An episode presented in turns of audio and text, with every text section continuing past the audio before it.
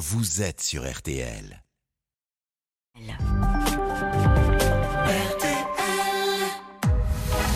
22h, minuit 30. Parlons-nous. Caroline Dublanche sur RTL.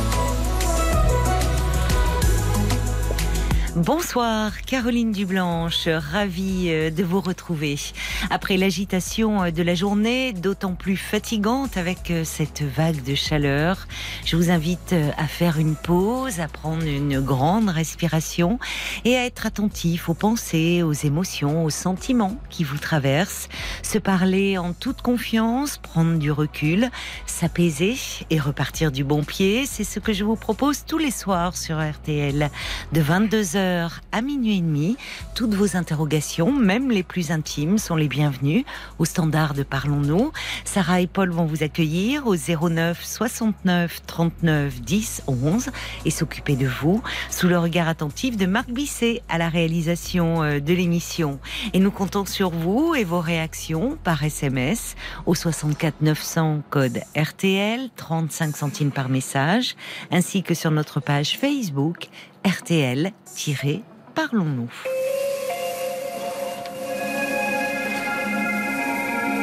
Bonsoir Elisabeth. Oui, bonsoir Caroline. Bonsoir et bienvenue. Merci, merci beaucoup. Bon, bah, je suis un petit peu comme toutes façon à l'antenne, un peu émue. Hein. Euh, oui, c'est un peu intimidant les premiers temps, mais. Et puis, et puis, ne pas essayer de pas être trop confuse parce que c'est vrai que c'est toujours des questions un petit peu délicates et pour filer, pour tirer le bon fil de la pelote. Mais ne vous inquiétez pas, je suis là, c'est moi qui tire le fil de la pelote, donc. Mais oui, euh, mais oui, ça fait au moins dix ans que je vous écoute ah, et bah, je pensais pas en arriver là un jour. Hein. et oui, alors pourquoi? C'est parce que c'est votre euh, fils qui vous, enfin, vous préoccupe. Il y a une situation qui vous préoccupe un peu là, je crois. Oui, la communication, comment dire, comment parler sans blesser, mhm. mais euh, je n'arrive pas à dire les choses à mon fils. Alors je vous explique. Il, a eu une première euh, compagne avec qui il a eu deux filles. Une qui va bientôt avoir 14 ans maintenant et l'autre de 11 ans. Donc, ils se sont séparés il y a environ maintenant 5-6 euh, ans. Mhm. Et donc, il, a, il avait rencontré déjà quelqu'un. Bon, et séparation, il s'est remis donc avec une autre jeune femme avec laquelle il a eu une autre, une troisième fille. D'accord. Voilà. Cette petite, elle a 4 ans. D'accord. Bon, euh, voilà. Donc, euh, pour les petites, d'abord, ça a été un peu difficile, hein, bien, bien sûr, les séparations, mais euh, ça tombait bien parce que euh, ben, j'arrivais à la retraite. Mhm. Du coup, j'ai pu les prendre le mercredi. J'étais leur leur euh, leur repère, voilà, où, c'était toujours comme avant. Donc, il y en a une qui avait eu attrapé un petit tic. Chez moi, elle l'avait pas. Enfin, elles se sentent bien avec moi. Mhm. Voilà. Très bien. Et, et donc euh, là, il y a eu donc cette petite qui est arrivée.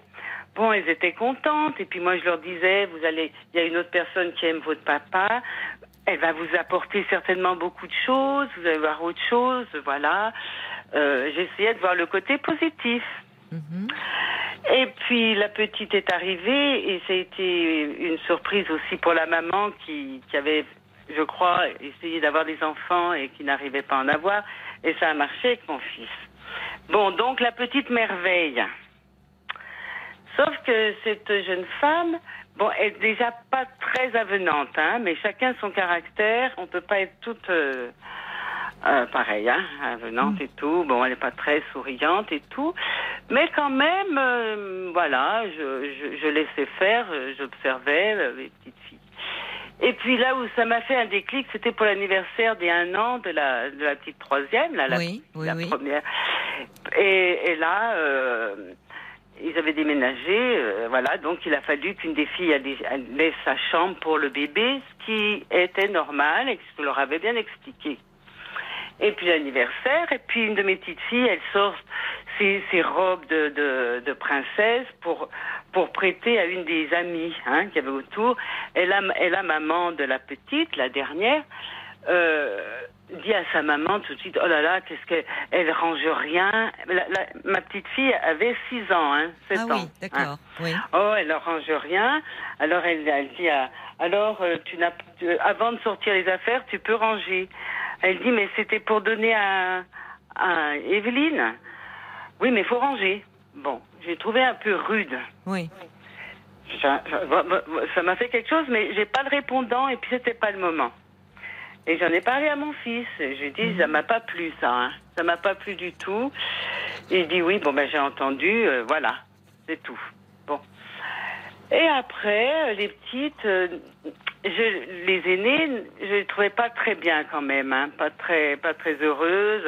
Enfin, heureuses peut-être, si, mais pas. Pas très à l'aise avec Pas leur très à belle-mère l'aise, ah, pas- non pas à, l'aise du tout. Heureusement, euh, elles- ils font la, la, euh, la garde partagée, mais c'est pas une semaine, une semaine, c'est trois jours, quatre jours, vous voyez, c'est. Ah d'accord, donc leur maman est assez proche géographiquement. Et puis aussi de moi, parce qu'elle me les amène tous les mercredis Oui, matin. vous hein. êtes resté proche avec votre ex. euh, Oui, belle-fille. au début j'étais un petit peu, voilà, oui, oui, elle est venue aussi se confier, mais enfin je prenais toujours un petit peu de, voilà, hein, je Mm. voulais pas non plus, mais je- je- j'essayais de pas me mêler de ce que je voyais, oui, mais il y a des choses oui. que je voyais. Mm. Et, et là, euh, après ils ont acheté une maison, les filles devaient avoir chacune leur chambre. Et ben non, c'est la petite qui a eu de sa chambre. Les deux sont dans la même chambre. Ils Ah oui devaient agrandir, ils peuvent plus agrandir. Euh, enfin bref, j'ai l'impression euh, qu'elles se sentent pas. Elles, elles savent plus, elles, elles savent pas où elles en Ils ont du sont. mal à trouver leur place? Et voilà, exactement. Ouais. Alors elles sont avec leur valise qu'elles posent. Ma, Bah, Déjà, ma- l'histoire de la chambre, alors c'est pas toujours euh, facile quand on a un logement qui est petit, mais justement, s'ils ont fait construire une maison. Non, euh, ils n'ont pas fait construire, Ah, ils ont acheté, en pensant qu'ils pouvaient Oui. faire une extension. Oui, mais enfin, la petite, elle a sa chambre, et donc Ah, du bah, coup, les chambre- deux aînés euh, Euh, se partagent avec- leur chambre avec, une adolescente. Ils, ils avaient visité hein, la, la maison Hmm. en disant ben, toi, tu auras cette chambre, toi, c'est là, et puis la petite, et ben voilà, on s'arrangera, on va faire, mais en attendant, les deux grandes, vous restez Ouais. dans votre chambre. Voilà. Qu'est-ce qu'elles en disent, vos petites filles? Ah ben ça, elles, elles, elles, euh, elles, euh, elles le remettent souvent en question. Elles en parlent quand même. Elles en parlent. par rapport à la chambre? Oui, elles parlent de la chambre. Elles parlent aussi parce que la petite, elle a sa chambre, mais la chambre ne lui suffit pas Oui. parce que le Ah, salon, bon Ah bah oui, ça. C'est tout. C'est un classique, ça. c'est Oui. le salon. Alors mes petites filles, elles n'ont pas le droit de laisser traîner. Par Oui. contre, toutes les chaussures. Ou alors, dès qu'elle arrive, là par exemple, c'était aujourd'hui, je les garde le mercredi, donc euh, que j'amène à la musique, et là, là. Oui. Eh ben, et la, euh, la, la- ma belle-fille, là, a toujours une remarque. Oh là, tu pourras enlever tes chaussettes parce que moi j'en ai marre de, de, de nettoyer les chaussettes. Bon, j'ai pas eu le répondant lui disant mais la machine à laver est en panne, j'ai pas eu le répondant. Hein. Ou alors, euh, euh, tu pourrais ranger ta paire de chaussures alors qu'il y en a quatre ou cinq paires de la petite Oui, la la petite porte. laisse tout traîner, c'est pas un Ah, problème, mais. Alors, Elle fait des différences, quoi, entre. Euh, sa c'est pire fille que ça parce oui. que les repas, les repas c'est pareil. Ah bon, qu'est-ce qui se Euh, passe pendant les, Les, repas les repas, pendant tout longtemps, c'était la petite qui faisait comme elle, comme elle voulait. Mhm. elle, elle, elle ne parle pas à table. Qui Je leur demande qu'est-ce que vous dites à table? Eh ben, on parle pas parce que la petite prend toute la place. Et, et après, il faut la mettre couchée, donc il n'y a pas de télé, il faut pas faire de bruit. euh, voilà, c'est la petite. Et alors, votre fils, comment il se positionne, lui, par rapport à ça? Ah, eh ben justement. Et alors là, vraiment, euh, euh, la, la petite, elle est adorable. Hein. Oui, Voilà.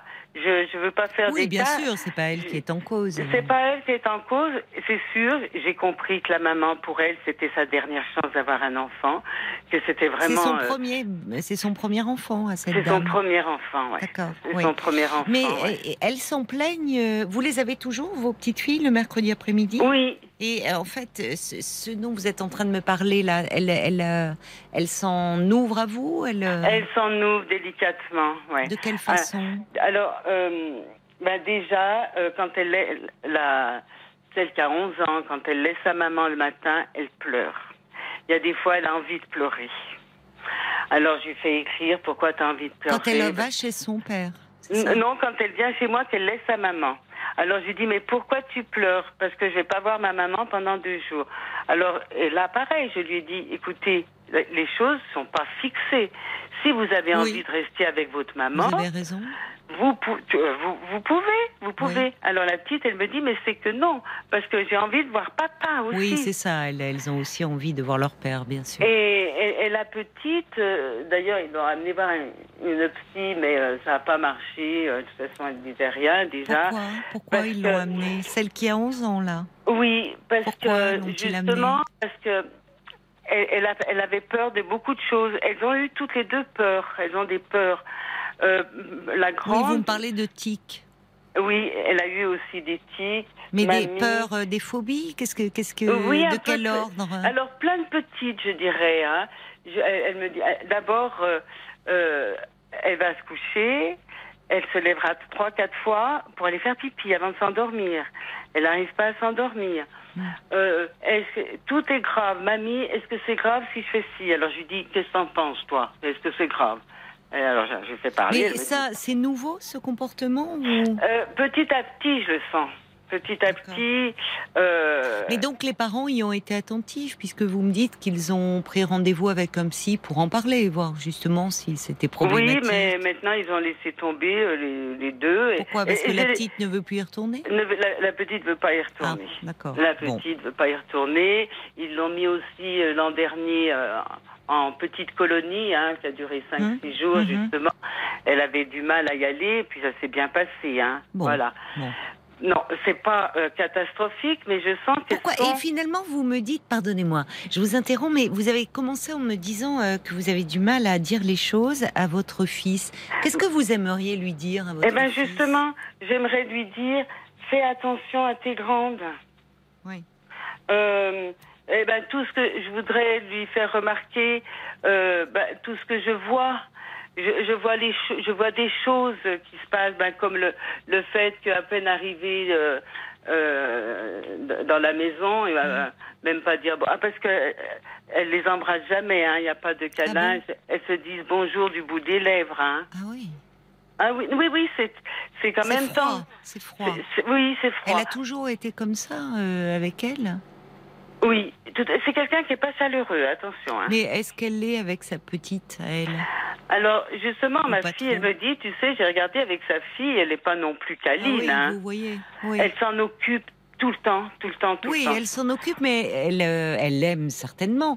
Oui. Mais elle n'est pas enveloppante, elle n'est pas tendre. euh, non. Oui. elle- oui, donc ça, c'est pas. Ça, je l'ai compris. Oui, c'est ça. C'est pas comme si elle était Mm. extrêmement affectueuse avec sa petite fille et puis assez froide vis-à-vis Non. de vos autres petites filles. Non, non, elle n'ira non. pas. euh, Non. Elle est, elle est un peu. euh, elle est, elle est, Elle- est pas enveloppante, quoi. Je sais pas. Mais je vais vous dire, euh, on dirait que mes petites filles sont là, mais qu'elles n'existent pas. Oui, c'est ça. Mais j'entends bien qu'il y a une question de place. C'est pas facile de trouver sa place dans une famille recomposée. Ah, mais ça, je comprends. Elle se retrouve avec trois enfants. euh, Et la mais- maman, de mais son côté, la mes- maman. mes mon fils, mes petites filles, sur le- la demande de mon ex-belle-fille, il a fallu que je parle à mon fils, Oui. parce qu'elle ne voulait pas s'en mêler. Mes petites filles, il y a un an, eh ben, pleuraient parce que leur papa, ils avaient l'impression que leur papa faisait tout à la maison. C'est curieux de pleurer pour ça. Euh, non, Ah, elles étaient curieux. angoissées. Elles étaient angoissées pour ça. Elles sentaient qu'elles avaient l'impression que, que leur, leur- on va appeler belle-mère, hein, parce que Oui, ben, c'est leur ah, belle-mère. c'est leur belle-mère. Oui. Euh, eh ben, à part s'occuper de la petite, ne faisait rien. Voilà. Et c'est Oui, vrai. mais alors, en sous même temps, ça couvert- c'est vrai. Oui, mais sous couvert de papa fait tout à la maison, euh, papa Oui. ne s'occupe pas assez de nous, n'est pas assez présent, la petite prend toute la place. C'est Le- ça voilà. qu'il faut entendre. Voilà. Pourtant, Bon. le papa, il fait attention quand même. Je sais qu'il fait attention, mais euh, et là, justement, je sens qu'un fossé se creuse Oui. entre moi et mon fils. La parole a Il pas sent toujours que vous ne l'appréciez pas trop, Ma sa nouvelle femme, oui. Eh ben, je, je fais des efforts. Oui, je n'en doute pas. Mais Je- bon, voilà, c'est comme ça. Vous aviez plus d'affinité avec euh, la précédente. Bah, elle était plus facile. Elle Hein. était plus Elle- facile. Oui, oui, Oui. non, mais.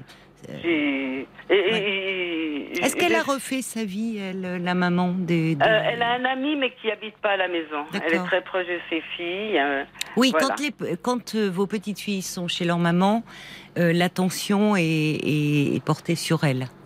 Alors que quand elles vont voir leur papa, euh, il y a cette petite euh, qui est en plus qui a 4 ans, qui est, j'imagine, très vive, enfin qui demande à cet âge-là beaucoup d'attention. Ah oui, Et oui. elles, elles ont le sentiment euh, Ouais, puis- de, enfin, d'être un Ah bah peu non, en mais dehors. bon, du cercle. il- voilà, mon fils s'en occupe, mais euh, Oui, est-ce qu'il est attentif? Comment il est en tant oui, que père, oui, votre oui, il, fils? pa- il parle à ses filles. Il parle à ses filles. D'accord, Et- c'est bien. euh, oui, oui, oui, oui, je sens qu'il leur parle. Et est-ce qu'elle lui parle Parce que justement, à l'âge qu'elles ont, euh, 14 et 11 ans, elles pourraient dire des choses à leur père, elles, finalement. Oui, mais elles veulent pas lui faire de mal. Je leur dis, parlez à votre papa. Votre Oui, papa vous avez peut vous raison. entendre. Ben, il, faut, le- il, faut, il faut les encourager à dire. euh, euh, Enfin, je ne sais pas ce qu'elles redoutent. Oui, mais mais on voudrait pas faire de mal à papa. mais c'est quoi euh, Ça veut dire Bah, quoi de faire le du mal blesser, peut-être, je sais pas, le, le contra... pas le contrarier, parce que de toute façon. euh, Bah, toute C'est façon, curieux que des enfants de cet âge-là aient une attitude presque protectrice vis-à-vis de leur père. En général, surtout non, mais c'est à vrai, 14 vous avez ans. raison, Enfin, hein. oui. Elles sont un peu protectrices avec leur papa, Bah, quand même. Oui, il fait trop de choses à la maison. Mais c'est une Oui. façon aussi, il y a une nostalgie de ce qui était avant dans tout ça. C'est c'est un, c'est gros changement pour elle. C'est toujours, enfin, c'est Ah oui. compliqué une séparation.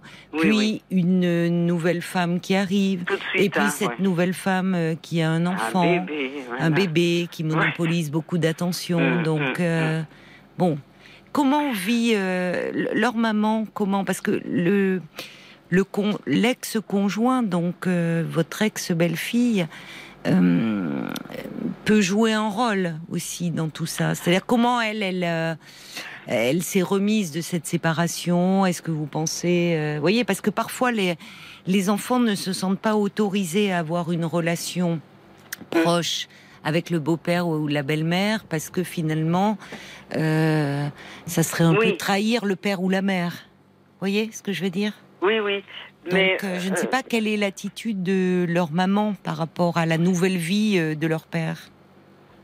Euh, ben, je sais pas, parce Vous que si pas. vous voulez, euh, j'ai jamais voulu non, non plus m'initier dans les. Non, mais est-ce que vous la sentez ou à travers ce que peuvent dire vos petites filles très blessées encore par cette séparation Non, Vous dites qu'elle avait voulu se confier à vous euh, non, Non. euh, très peu, hein, au, au début. Hein, mais, Il est euh, parti parce qu'il avait rencontré cette euh, jeune femme ou... Elle, elle devait être un peu, ben, c'est au travail, hein, elle devait Oui. être un peu sous le coude, mais, mais ça faisait un an qu'il s'était, il s'était donné un an Oui. pour rétablir le couple. Ah oui, d'accord. Oui.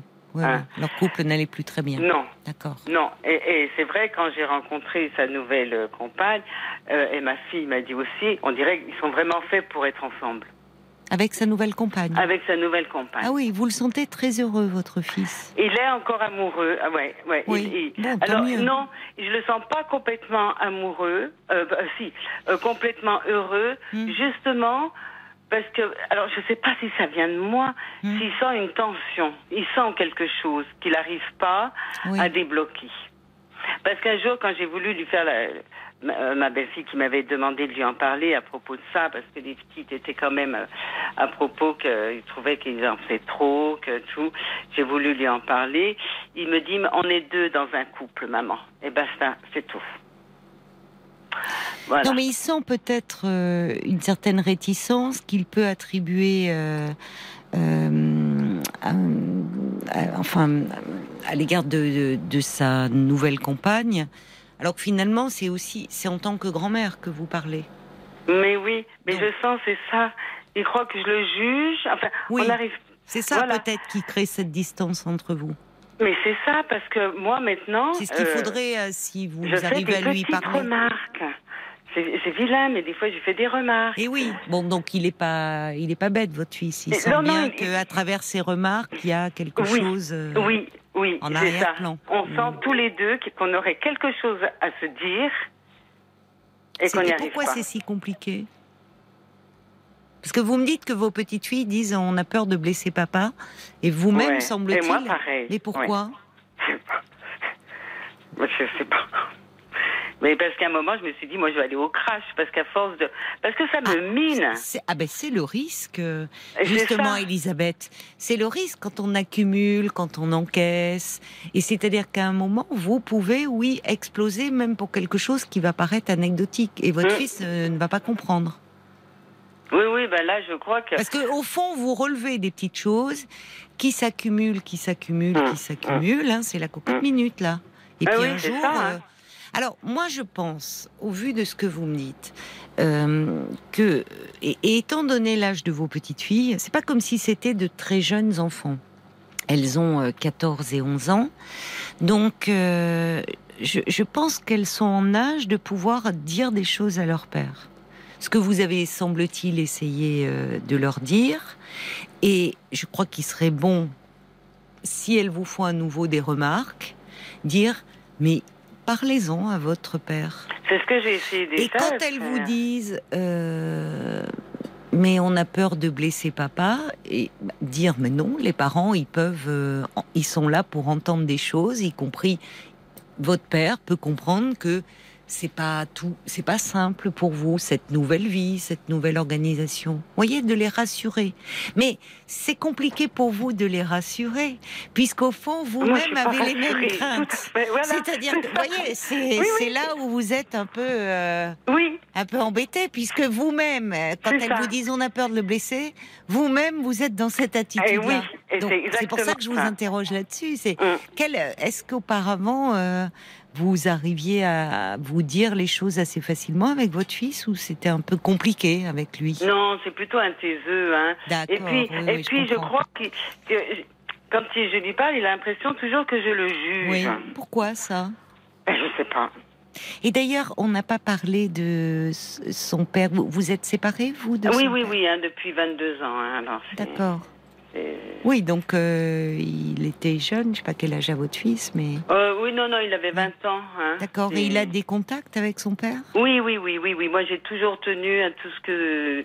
J'essaye toujours de faire bien, d'essayer Oui. de faire bien Oui, les oui, choses. j'entends. J'entends que vous voulez bien faire les choses. Mais alors, ce que je voudrais savoir, est-ce que je pourrais pas parler avec ma belle-fille simplement, lui demander comment ça se passe avec les filles, parce que je trouve que, tu voyez, je sais pas comment. Je... C'est curieux, ça. hein, Quand, Ouais, on y, quand on y pense, Elisabeth, ça vous Mm. paraît plus simple de parler à votre belle-fille qu'à votre fils? Ouais. Mm. C'est étrange. D'autant plus que cette belle-fille. Enfin, non. Non, c'est pas si étrange que ça, parce qu'on peut avoir euh, euh, justement, il y a, il y a moins d'enjeux parfois avec un- une belle fille et un gendre. Vous voyez, il y a une plus grande distance. Et d'autant. Mais, mais ce qui est étrange, c'est qu'au fond, vous m'avez dit en parlant d'elle que vous ne la trouviez pas très avenante. Non, bon, bah, donc, euh, comme ça. oui, donc ça- vous auriez un contact euh, euh, Oui, fluide avec elle, facile. Je comprends euh, votre envie de lui en parler parce que après tout, vous pourriez vous sentir à l'aise, mais c'est pas le cas. Et pourtant, vous seriez prête à en parler à elle plutôt qu'à votre fils. Ça, ça m'interroge. Oui, ben, oui, ben, c'est sûr, euh, j'arrive pas à parler à mon fils, Eh voilà. oui, c'est ça. Ah, ouais. J'arrive pas à parler à mon fils et je crois que. Peut-être que c'est, ça pourrait être une base un jour de discussion. Alors, je Mm. ne sais pas comment, euh, pour pas que ça arrive comme un cheveu sur la soupe, mais ce, ce sentiment, vous avez le sentiment euh, qu'il pense que vous le jugez. Mm. Est-ce fondé ou, Un petit ou- peu, ou pas Qu'est-ce qui vous fait penser ça? Il vous a fait des reproches à ce sujet déjà? Bah, écoutez, euh, ce qui est intéressant, c'est qu'on est parti une semaine en vacances. Ils m'ont fait cadeau tous ensemble, avec ma fille, les Oui, filles et tout. gentil. Euh, oui, euh, très. C'est qu'il ouais, vous est- aime bien quand même. Mais c'est qu'on s'aime. Oui, oui, oui, j'entends. Alors là, Ouais. j'ai- fait en sorte que tout se passe bien. hein. Oui. Pas chercher, fallait que la semaine se passe bien. Ah à un oui. moment, on part faire les courses tous les deux. Oui. On est parce qu'on était un peu au milieu de nulle part. Mhm. Ça c'est un supermarché. Alors euh, il me dit bah tu vas acheter ça. Bon, Euh, à un moment il achète quelque chose, puis je lui dis ah tu- tu prends ça. Oui. Il me dit oui je prends ça. Euh, alors euh, et- il me dit on dirait toujours que je fais mal. Ah, d'accord. Oui. Voilà. Et ça m'a interrogée aussi. Et là, vous, oui, vous, c'était, c'était il y a longtemps, ça? Non non là c'était en février, en, en- en avril. Oui. Et là je me suis dit Oui. on- on- Oui. on- Pourquoi il pense cela? Pourquoi? Voilà. Comme s'il avait l'impression de jamais être à la hauteur à vos yeux. Enfin, ou de vous mais- décevoir. Ouais. Plus exactement. Ah, mais oui, c'est ça, peut-être. Mais pourtant, pourtant, je vais vous dire que s'il y a un, un gamin qui qui m'a pas déçu, c'est lui, hein, parce que. Ah oui, bah, ça lui ferait du bien de l'entendre. Oui. Peut-être Ah oui, oui. Peut-être pourriez-vous, euh, euh, peut-être pourriez-vous euh, un jour où vous vous retrouvez euh, tous les deux, ou euh, alors il faut pas non plus que ça arrive dans six mois, hein, parce que mais dire que justement vous avez hum, vous avez réfléchi. À Oui, suite dire, à tu, te- tu te souviens, tu te souviens, on était parti faire des courses, voilà. Mm.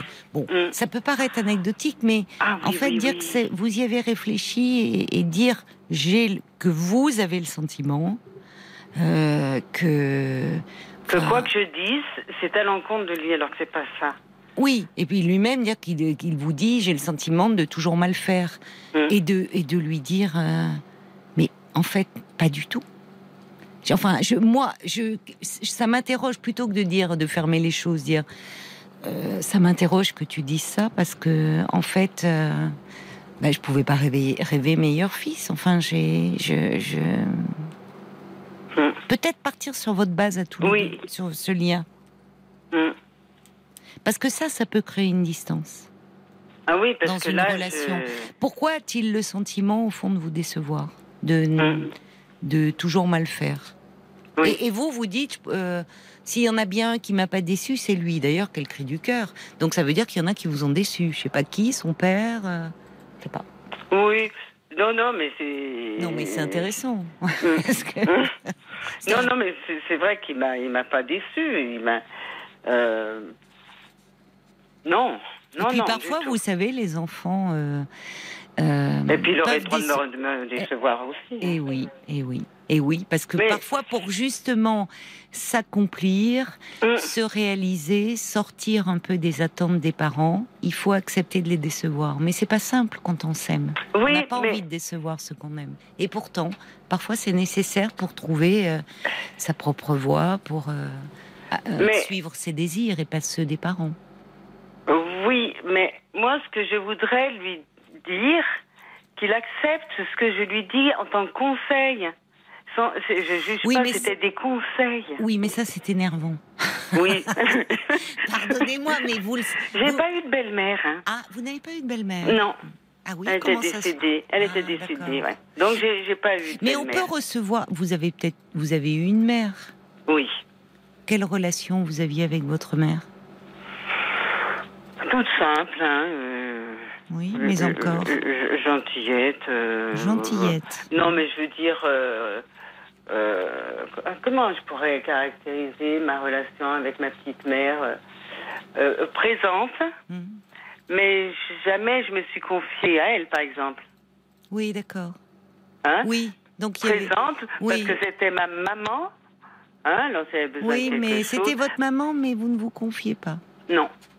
Non, moi, je me suis toujours voulu me débrouiller toute seule.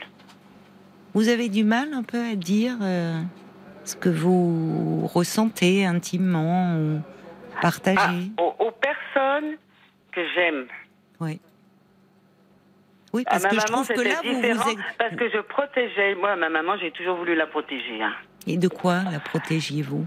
Eh ben, je voulais la protéger de tous les soucis qu'elle qu'elle pouvait euh, avoir. Moi, je voulais surtout pas lui, lui, lui faire de soucis. Pourquoi elle moi. avait tant de Ah, Parce qu'elle a eu beaucoup d'enfants, donc Mm. elle a eu beaucoup de. Mm.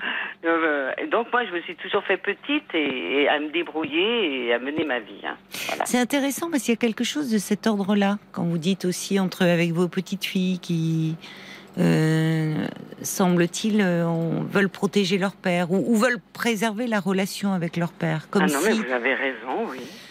comme si finalement alors que c'est étonnant de la part d'enfants je veux dire parce que les enfants justement quand la relation ils sentent euh, que le lien est, est solide euh, ils n'ont pas peur d'affronter leurs parents et particulièrement les adolescents. Mm. Parce que, parce que justement, le, ils sentent ce lien solide et que ça ne va pas le mettre à mal. Or là, alors je ne dis pas que vos petites filles n'ont pas un lien solide avec leur père, mais qui a pu être un peu fragilisé, euh, en tout cas dans, dans leur imaginaire, parce qu'il y a eu séparation des parents. Mm. Et euh, nouvelle union, une Oui, petite oui, fille qui oui. arrive. Ça aurait été un petit garçon, ça aurait peut-être été plus simple pour vos petites filles. Parce qu'elle restait en position de fille. Là, c'est une troisième fille et qui est petite, donc encore une fois, on l'a dit, qui demande de l'attention. Et peut-être que là, il y a quelque chose d'une d'attention. d'une Ah, d'une enfin, jalousie qui est d'ailleurs euh, normale, qui s'exprime chez Oui. elles. Voyez. Et au fond, euh, elles espèrent certainement que ça vienne de leur père, enfin, qu'il y ait quelque chose, euh, et qu'elles elles ont peut-être besoin d'être assurées sur l'amour que le que leur porte leur, leur père, à n'en pas douter. Mais parfois, c'est mieux aussi en le disant ou en le redisant, qu'elles ont toute leur place et dans son cœur. Et, Hum. et ça, vous, Mm. en tant que grand-mère, vous pouvez leur dire. Dire, votre papa, bon, je sais que c'est compliqué pour vous, c'est normal de trouver votre place, mais votre papa vous aime. Euh, Mais ça, euh, je pense qu'elles le savent, hein, parce qu'elles leur sautent dans les bras. euh, Bon.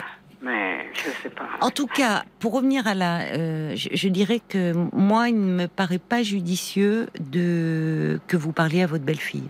Ah non. Déjà que le lien n'est pas bon, euh, très chaleureux, hein. euh, elle pourra en prendre ombrage et elle se sentir jugée. Hmm. Donc, je pense qu'effectivement, s'il y a à parler, c'est davantage à votre fils. Hmm. Mais peut-être déjà euh, clarifier ce qu'il en est de euh, de ce de ce non-dit un peu ou de, de ce sentiment qu'il a peut-être de pas bien faire les choses et qui s'accentue au gré des réflexions Oui. concernant vos petites filles, voyez, qui Mm. peut accroître le malaise. C'est pas grave, hein, il y a rien de, il y a rien de, on sent qu'il y a beaucoup d'amour entre vous, mais c'est toujours mieux de clarifier. Ouais, et faut- moi, il- j'encouragerai, et, et je- et, et euh, à votre place euh, euh, vos petites filles à lui parler en les rassurant, en disant mais on peut dire des choses à ses parents. Mais alors c'est là où c'est compliqué puisque vous vous étiez vis-à-vis de votre propre mère dans un rôle de protection, donc vous aviez du mal aussi à lui parler. Mm. Donc Mais pourtant, je leur dis à mes petites filles, hein, vous pouvez parler à votre papa. mais alors peut-être qu'il faudrait dire vous devez. Ah oui. Ah oui, oui, c'est vrai que les mots sont importants. Ben, peut-être dire, alors pas, c'est pas un ordre, mais dire, parlez-en à votre père. Mm. Et si elles vous disent, non, on va lui faire du mal, dire, mais pas du tout. Les parents, Mm. ils peuvent entendre ça, et ils peuvent le comprendre. Il peut comprendre que c'est compliqué, que peut-être, pouvez même mettre des mots, vous vous sentez un peu délaissé parfois, ou vous avez un, un peu de mal à trouver votre place. La chambre l'illustre, voyez Cette- Oui. cette- Il y a Oui, une oui. symbolique de, autour de cette chambre. Mm, mm. Hein, finalement. Mais euh, d'ailleurs, pour ça, moi, je leur ai bien dit, parce que j'ai pas voulu enfoncer, hein, euh, ni. Non, ni vous avez fils. bien fait. J'ai simplement dit, vous savez, même les adultes font des erreurs. hein. Eh mais bien sûr. Voilà, j'aurais bien dit. hein. Mais je vous trouve très mesuré et, et nuancé. Et on sent que, on sent qu'il y a un lien de qualité euh, avec votre fils, avec vos, enfin avec vos petites filles. On vous sent attentive, aimante. Donc c'est pour ça que je, pense que ça, ça gagnerait encore en qualité à ce que vous puissiez dire les choses et les Ouais, je vais le clarifier. faire, je vais le faire. Vraiment. Et encourager vos petites filles. Oui. voyez, en les rassurant. Mm. Après, si elles n'en parlent pas, ben elles n'en parlent pas. Elles choisissent de ne pas en parler. Attention de ne pas, parce que il y a, il y a plein d'enjeux. Vous pouvez vous faire le porte-parole de vos petites filles, mais finalement à vos dépens, hein.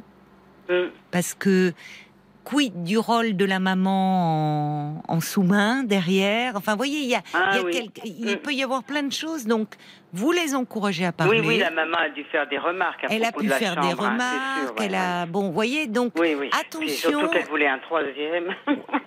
Mon fils ah en voulait oui, pas. ah oui, mais ça c'est important. Ah oui, Ah ouais. c'est Mm. dur ça. Oui, pour elle. mm, Donc mm. quand cette petite est née, ça a dû être dur pour euh, pour votre ex-belle-fille. Et Mm. peut-être aussi vos petites filles ont entendu des choses à ce sujet. Oui, Moi ah j'aurais oui. bien aimé, euh, puis ça Mm. ne s'est pas fait. oui, oui, Donc vous voyez, il est important que chacun reste à sa place. Mm.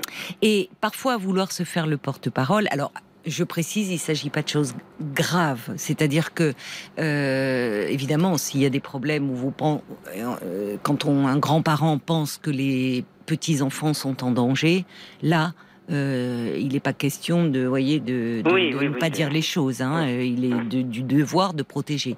Là, on n'en est pas là, hein, du tout. Ça n'a rien à voir. Donc attention à parler à votre fils, oui, finalement. Ça serait bien que vous arriviez à lui parler. Et puis dites à vos petites filles qu'elles sont tout à fait euh, à même de parler à leur père et qu'il peut entendre. Voilà. et qu'elles n'ont pas à le protéger. Les... Et vous pouvez dire, ce sont les parents qui protègent les enfants, mm. pas l'inverse. Rappelez-le, chacun à sa place. Que j'envoie pas euh, mes angoisses oui. sur elle. Exactement. Là, en parlant comme ça, vous êtes fine. vous avez compris. Je, me dis que peut-être que moi aussi, en fonction de comment je leur parle, attention que je n'envoie pas mes. Et oui. Oui. L'angoisse que j'ai. Mais oui. C'est ce que dit Jacques. Cette retenue dont vous faites mm. part dans le dialogue, il envoie un petit SMS, hein, dont vous faites part dans le dialogue avec votre fils, semble basée sur une crainte réciproque de vous déplaire. Entamez le dialogue d'une façon positive et vous sortirez euh, de ce malentendu euh, par le haut. Vous mm. avez raison de vouloir parler euh, à votre à votre fils. Mm. On va aller voir aussi du côté de Facebook ce qu'en disent les auditeurs, d'accord, Elisabeth? Merci. Il y a euh, Bob le timide qui dit peut-être que vos petites filles n'osent pas dire à votre fils qu'elles n'aiment pas particulièrement leur belle-mère actuelle mm. par peur de le blesser. C'est ce qu'on disait, la protection. Votre fils n'aimerait pas être pris en étau entre ses deux amours, celle de sa femme et celle de ses filles. Il y a Amour différent. Hein? Oui. Eh oui, oui. Chacun sa place. La mouette d'Annecy qui dit bah votre fils n'aurait-il pas une certaine culpabilité inconsciente vis-à-vis de vous, de fait de sa première séparation, d'avoir quitté cette compagne avec qui vous vous entendiez bien, et il ressentirait votre plus grande distance avec euh, sa femme actuelle aussi peut-être. Ben, oui, oui, oui. Mais là, juste, hein, il y a beaucoup de choses qu'en même temps, vous voyez, euh, parce que déjà quand il s'est séparé, il a pensé à moi et son papa. Hein. Il voulait pas refaire la même chose. Il était déçu. Il m'a dit, je suis déçu. Comme si euh, il répétait quelque chose. Je lui ai dit, mais ça n'a rien à voir. C'est sûr, tu l'as rencontré aussi au travail, mais Oui. Oui, mais peut-être que ça vous amènerait à parler un peu de ça et dire que vous comprenez que dans un couple, euh, enfin, ce qui se joue dans un couple, euh, c'est, on, ne sait jamais ce qui s'y passe au fond et que vous n'avez pas à vous en mêler. Et vous avez raison. Et qu'au fond, ce qui compte, même si vous aimiez bien votre, votre précédente belle-fille, c'est de le sentir heureux c'est qu'il ah soit heureux. Et ça, vous pouvez lui dire, ça peut aussi lui faire du bien. Voyez, donc je pense que vous avez tout à gagner à lui parler et, euh, mm. et à ne pas rester sur ce malentendu. Finalement. Ah non, non, ça serait dommage. ça, va, ça, me ronge. Et, vous avez la capacité à le faire en plus. Donc euh, franchement. Ah ben, en face de mon fils, je l'ai beaucoup moins. Oui, c'est normal, mais beaucoup moins. Mais vous allez voir, réécoutez mm. peut-être en podcast notre échange. Mm. Et voilà, donnez-vous le temps. Il hein, n'y a pas. Mais, mais je pense que c'est bien que vous lui parliez. Oui, surtout que j'ai le sujet là du supermarché qui est récent. Donc voilà, vous pouvez parler, dire. Euh, partir de là, quoi. Oui, alors il va peut-être dire maman de quoi tu me parles. Bah, dire, euh, moi j'ai réfléchi, ça m'a interpellé parce que, euh, enfin, que tu penses que je, je, ne pense pas que tu fais. C'est de là que je vais partir. Voilà. Mm. Oui. Eh ben, merci beaucoup, Caroline. Merci à toute l'équipe hein, et à tous les auditeurs. Ben, c'est moi qui vous remercie, Elisabeth, de votre confiance. Merci beaucoup et je vais continuer à écouter l'émission. Eh ben, merci. Ah, je raccroche et je vais remettre ma radio. voilà, c'est ça, avec plaisir. Bonne soirée, Elisabeth. Bonne soirée, au revoir. Au revoir. Jusqu'à minuit 30, parlons-nous. Caroline Dublanche sur RTL. Et jusqu'à minuit et demi, je vous invite euh, à appeler le standard de Parlons-nous au prix d'un appel local 09 69 39 10 11 09 69 39 10 11 si vous désirez euh, me parler ou peut-être euh, réagir à un témoignage. On parlait à l'instant des familles recomposées avec euh, Elisabeth. Euh, peut-être que vous-même, euh, vous êtes au sein d'une famille recomposée, tout se passe bien, vous avez un peu du mal à trouver votre place. Peut-être en tant que belle-mère d'ailleurs, c'est pas simple de se retrouver avec des enfants d'une précédente union que l'on a comme ça au quotidien, dont on a en charge aussi euh, l'éducation. N'hésitez pas à témoigner si vous le souhaitez. 09 69 39 10 11. Et c'est maintenant Monique qui est avec nous. Bonsoir. Bonsoir Monique. Bonsoir Caroline. Bonsoir.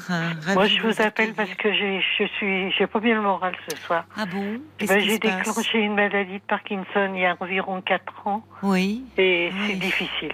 Bah oui. C'est très difficile. C'est à la suite de la mort de ma fille et après la mort de mon mari. Oh là là, oui. Et puis euh, là, j'ai plusieurs frères et sœurs qui sont décédés aussi. Ah oui. Que je suis d'une famille très nombreuse. Oui. Donc et là, ce que je voudrais dire, surtout, mm. je voudrais qu'on parle de la maladie de Parkinson parce que c'est une maladie qui est bizarre. Parce que vous mm. pouvez très bien marcher comme il faut, et puis d'un seul coup, paf, vous vous bloquez. C'est mon cerveau. Ah, mais c'est vrai, en plus. C'est le cerveau qui commande tout. Oui, euh, vous dites qu'on vous l'a diagnostiqué il y a 4 ans. Ben oui, parce que ça a commencé. Ça a commencé. Euh, je, traînais la jambe gauche quand je marchais. Oui. J'avais des difficultés à marcher. Et puis plus ça allait, plus j'avais des difficultés. Puis c'est le médecin généraliste, il me dit on dirait que vous avez la maladie de Parkinson. Ah Alors je suis, allée, je suis en hein. consultation en neurologie. Et le neurologue il me dit oh je suis pas convaincu. Puis il me donne un rendez-vous pour plus tard. Et la deuxième fois, quand j'y suis allée, il a vu que je marchais encore avec plus de difficultés. C'est là qu'il m'a mis sous traitement. Hmm. Sauf qu'il n'y a qu'un seul médicament possible et imaginable. Donc ils arrivent difficilement à le doser. Et c'est pas facile. Et puis c'est surtout que c'est surtout la mort de ma fille que j'ai pas digérée, ben, avec un mari gravement malade qui est mort tout, tout de suite derrière, ah. quelques années après. Qu'est-ce qui lui est arrivé à votre fille? Ma fille, elle avait, elle, elle avait à 30 ans, elle a développé un cancer du sein après la naissance de sa, de sa fille. Oh là là. Oui, alors qu'elle venait d'être maman. Oui. Et votre, et votre petite fille était bébé encore Ma, petite fille, elle avait, deux, elle avait euh, trois ans et demi quand sa maman est oh décédée. Oh là là. Et puis, euh, ça n'a pas été facile pour elle parce qu'il y a eu une belle-mère derrière. Oui. C'était compliqué avec la belle-mère. Ouais, c'était pas facile. Comment elle va aujourd'hui, votre petite Elle va très bien. Elle va bien. elle a 15 ans maintenant. Ah, ben ça, c'est une source de satisfaction pour vous, certainement. De... Oui, mais comme je suis très malade, et eh ben, je la vois pratiquement plus. Pourquoi? Ben, Parce que je peux pas aller la chercher, et puis je peux pas la prendre dans ma petite maison. Le matin, j'ai les infirmières qui viennent me laver. Qui viennent... ça serait très compliqué. Et puis il faut que quelqu'un me l'amène, elle est loin. Ah, parce qu'elle n'est pas tout près, oui, parce qu'à 15 ans, elle pourrait venir vous voir, mais oui, elle ne, elle n'a pas, non, évidemment, elle, ne peut pas venir. Pas, mon, genre, mon, genre, mon ex-genre, il me l'amènerait bien, mais je peux pas, je peux pas, elle va rester enfermée, c'est pas, c'est pas une solution. Alors qu'elle est dans une maison confortable. Oui, mais elle serait peut-être heureuse de, de venir vous rendre une visite. Moi aussi, euh. mais je suis trop, je suis trop. Vous l'avez au téléphone parfois Oui, oui, elle a un portable. On s'appelle régulièrement. Ah oui, donc vous êtes très proche quand même. Oui, oui, oui, oui. Mais vous voulez dire qu'en quatre ans, la maladie a beaucoup évolué? Ouais, c'est par moment. C'est-à-dire ce qu'il y a surtout, c'est mes, mes deux fils. Oui. Ils ont du mal à accepter que je sois plus, plus une battante et ils ont l'air de, de, de croire que je fais des grimaces. Et mon, mon dernier fils, je lui ai dit, je lui ai dit, mais écoute, j'y arrive plus, j'y arrive plus. Hmm. Il me dit, oh, arrête euh, de t'écouter. Oh, c'est. Parce que j'ai toujours été une battante. Oui. Oui, ils ne vous retrouvent plus. Ça les angoisse, en fait. D'où. Euh, non, puis là, je suis, je suis, je suis tombée. Et l'aide ménagère, elle a pris peur, elle a appelé le 15 et elle m'en ils vont venir à l'hôpital. Ah, vous sortez de l'hôpital, là? Oui, j'ai pas été bien pendant huit jours, ça a été l'aurore. À l'hôpital, vous étiez mal? Il y a eu des personnes gentilles et des personnes très méchantes. Ah bon? Dans le service où vous étiez hospitalisé Vous étiez en neurologie euh? Oui. Non, non, non, j'étais chez des vieux. Ah bon? Oui, oui. Bah, euh, suite à votre chute, mais vous ne vous êtes rien cassé non, non, non, non, non. Non. mais ce qu'il y avait, c'est que la nuit, des fois, j'avais envie de faire pipi, alors j'appelais. Alors, si je tombais sur une infirmière très gentille, elle me disait, elle me elle m'aidait. Puis si je tombais sur quelqu'un de, d'un peu irascible, on me disait de me débrouiller toute seule, mais je me paralysais. Et quand on se paralyse, on peut, on a beau vouloir toute la volonté du bah, monde. Bien sûr. On peut pas, on peut pas se lever. Oui, donc euh, vous avez, ça, ça mériterait, enfin. je voudrais qu'on parle, parle plus de la maladie de Parkinson, qu'on explique les symptômes aux gens. Qu'on explique les symptômes, parce que moi, si vous me voyez, vous me direz jamais que je suis malade. Et je marche avec Mais vous ne vous sentez pas comprise par euh, oh, justement, vous avez l'impression que votre totalement incompris, totalement incompris, surtout dans la famille comme je suis une battante. Mais vous souffrez de, quoi? De l'attitude de vos fils aujourd'hui qui ne comprennent pas que. Ben, que oui, c'est s'énervent. C'est-à-dire ce qui s'est passé, c'est que mon dernier fils, mon fils aîné m'a accompagné en, en, consultation. Oui. Et c'est vrai que le neurologue m'avait m'a dit de écouter, ça serait bien d'aller dans un centre de rééducation. Moi, sur le coup, j'ai dit oui. Puis après, une fois, une fois que j'étais sortie de, de, de, la consultation, je mhm. je voulais plus y aller parce que je me souvenais trop de l'hôpital. Ah oui, vous. Euh, le souvenir était tellement mauvais. De, mais alors vous avez vu le, neurologue récemment puisque vous me dites que vous sortez de l'hôpital. Oui. Oui, mais c'est enfin euh, là malheureusement euh, vous avez euh, eu affaire à des gens vous n'avez pas été c'est pas bien soigné mais il y a des gens qui ont été assez maltraitants là la nuit quand vous dites vous avez envie de faire pipi. Ça mériterait une lettre hein, d'ailleurs ça au, au directeur de l'hôpital et euh, au chef de service là où vous étiez hospitalisé. Non, mais je pourrais pas le faire parce que j'arrive même pas plus à écrire comme bah, Je m'en doute, mais euh, le problème c'est voilà, mais ce quelqu'un pouvait enfants, le faire. Mes enfants maintenant, ils, ils, que je leur ai tellement cassé les pieds pour qu'ils me prennent en charge qu'ils ont tendance à me prendre trop en charge. Vous comprenez? Maintenant, ils s'inquiètent quoi. Alors c'est peut-être pour ça, oui. En fait, Moi, je voudrais que cette maladie soit mieux expliquée aux, aux gens en évitant des émissions qu'on fasse voir aux gens qu'on peut marcher normalement et puis d'un seul coup, paf, ne plus pouvoir avancer. Mais pourquoi vous ne... Peut-être que ça vaut la peine d'y réfléchir à cette proposition du neurologue, d'aller dans un centre, justement. Mais je vais être obligée d'y aller parce que mon fils, là, ce soir, il s'est mis en colère. C'est pour ça que je vous appelle, c'est parce que ça va tellement... Pourquoi il s'est mis en colère, votre fils? Eh bien, parce qu'il en a marre. Ça le contrarie. Parce qu'ils se sentent démunis, certainement. Oui, ils se sentent démunis. Ils ont l'impression que je me laisse, que je me laisse vous aller. vous laissez aller. Ben, parce que, bon, ça fait beaucoup. Plus. Oui, c'est ça. C'est-à-dire, jusqu'à présent, je conduisais, je, faisais beaucoup de choses. Vous perdez de l'autonomie. J'allais en ville, ah je faisais des commerces, des commerces j'allais dans des magasins. j'aimais faire du shopping, j'aimais aller au cinéma, j'aimais faire des randonnées. Ah Mais non, je peux plus rien faire de tout ça. Ben Et en plus, je suis dans un village qui est tout en pente. Si je descends la côte, je ne peux pas la mmh, remonter. Mmh. Ben, Monique, il faut être un peu, un peu plus indulgente vis-à-vis de vous-même. Déjà, dans un premier temps, c'est normal que vous soyez euh, euh, triste et, et, déprimé là. C'est dur de, ah, de perdre de hein. l'autonomie. Oui, c'est ça c'est ça. Donc, ça serait bien que vous soyez, parce que euh, que vous revoyiez votre neurologue et que vous parliez. Alors, il faut que vous soyez. Et je la revois dans six mois. L'ordonnance, elle est pour six mois. Oui, mais vous pouvez euh, euh la. justement, je voulais retourner voir l'ancien neurologue qui me suivait avant l'hôpital, et mes enfants, ils se sont foutus en colère à cause de ça. Parce qu'ils me disent, mais t'es déjà suivi, euh, tu vas en aller Pourquoi Parce que vous aviez un bon contact avec ce neurologue euh, à l'hôpital?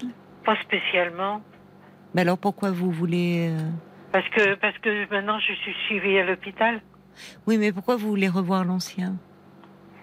Eh bien parce que j'avais un rendez-vous de fait d'avance et je voulais lui en parler. Je voulais lui demander son avis. Bah, rien ne vous empêche de demander un deuxième avis. Hein Oh là là, alors je peux pas tout, je peux pas faire, je, comprenez, je suis pris entre deux pieds, entre deux. Non, mais vous pouvez demander à ce moment-là un VSL. Votre médecin généraliste peut vous faire un VSL pour vous rendre à l'hôpital. Ah mais je vais pas retourner à l'hôpital, j'en sors juste. Mais non, c'est pas ce que je vous dis, Monique. Si vous voulez vous rendre en consultation à l'hôpital, pas être ah oui, d'accord. Oui, oui, c'est ce que me disait ma Vous pouvez vous y rendre en VSL.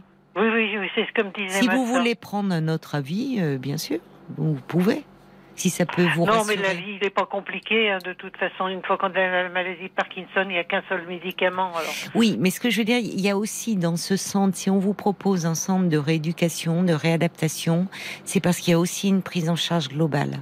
Oui, je pense. Et que, et je pense qu'il faut que je le fasse. Oui, et ça joue beaucoup sur le moral. Déjà, c'est difficile de. Vous étiez, euh, malgré les drames que vous avez traversés, la perte de votre fille, vous avez après suivi de peu par euh, le décès de votre mari. Vous avez, vous étiez une femme très volontaire, très active, très dynamique, et aujourd'hui, vous vous retrouvez entre vos quatre murs avec cette maladie. Enfin, il y a de quoi déprimer. Franchement, euh, à ah bah votre place, on déprimerait tous. Voyez, bah donc, euh, bah donc, à un moment, il y a, il y a, c'est pour ça que c'est important de rencontrer des personnes qui connaissent la maladie, euh, et aussi, dans ce centre, vous rencontrerez d'autres personnes et qui sont certainement passées par des phases comme celle où vous vous trouvez, mais qui ont peut-être surmonté, trouvé la force malgré tout. Vous voyez, oui, mais je pense que je la trouverai la force. Mais oui, oui, parce que vous êtes d'un tempérament volontaire. Mais oui, puisque j'ai même demandé, j'avais téléphoné à la mairie pour qu'ils me, me disent si je pouvais aller à la maison de retraite une fois, de, à l'accueil de jour et j'y vais une fois par semaine. Oui, d'accord. Et comment ça se passe? Ben, ça, se passe ça se passe plutôt bien. D'accord. Là, vous vous sentez bien Vous avez des contacts ben, C'est surtout les euh, animatrices, elles sont super gentilles. Elles sont super. Ben, c'est important que vous gardiez comme ça des liens, des contacts, que vous vous sentiez entouré. Ben, je suis la, je suis la quinzième d'une famille très nombreuse. Oui. Alors j'ai l'habitude de me battre. Mais, justement, je me suis battue toute ma vie.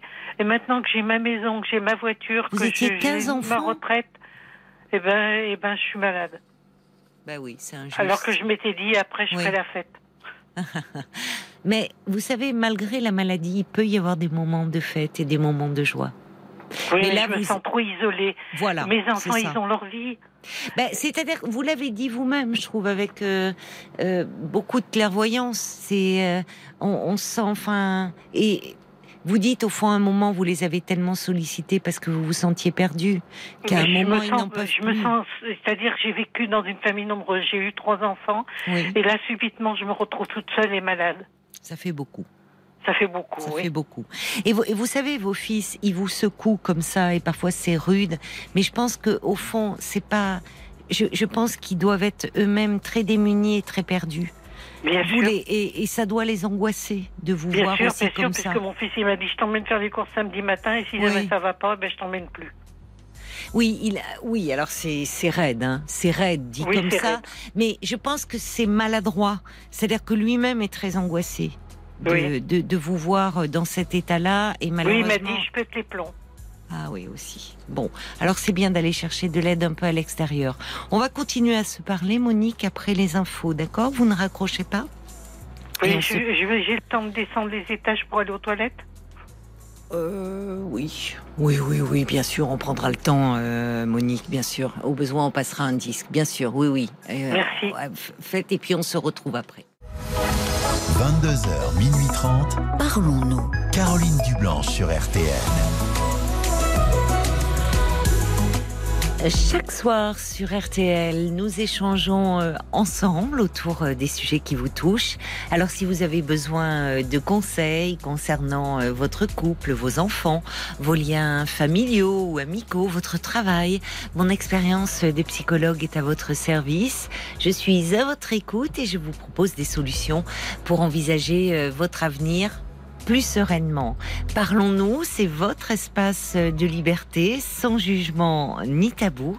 De 22h à minuit et demi, l'antenne de RTL est à vous. 09 69 39 10 11 pour nous joindre. Et puis, bien sûr, nous comptons sur vos réactions pour euh, nourrir nos échanges à l'antenne par SMS au 64 900 en commençant votre message par les trois lettres RTL, 35 centimes par SMS ou encore sur la page Facebook de l'émission RTL-Parlons-nous. Et nous vous retrouvons, Monique. Oui, moi je voulais surtout dire que malgré qu'il y avait beaucoup de monde aux urgences, donc le, j'ai été très très très bien accueillie. Il y avait énormément de monde. On a passé, j'ai passé la nuit entière à attendre. Oui. Mais ils étaient attentifs, ils étaient gentils. Vraiment. Par contre, c'est le service après. De gériatrie où ça a été compliqué. C'est lamentable. Oui, oui, d'après ce que vous dites. Des, des lits tout défoncés, des, des oh. matelas qui, qui, font mal aux fesses tellement ils sont surplastifiés, pas de, pas de store ou les stores cassés aux fenêtres, la lumière de la rue dans les yeux toute la nuit. C'est terrible. J'ai vraiment vécu l'enfer. J'aurais été en prison, j'aurais pas été pire.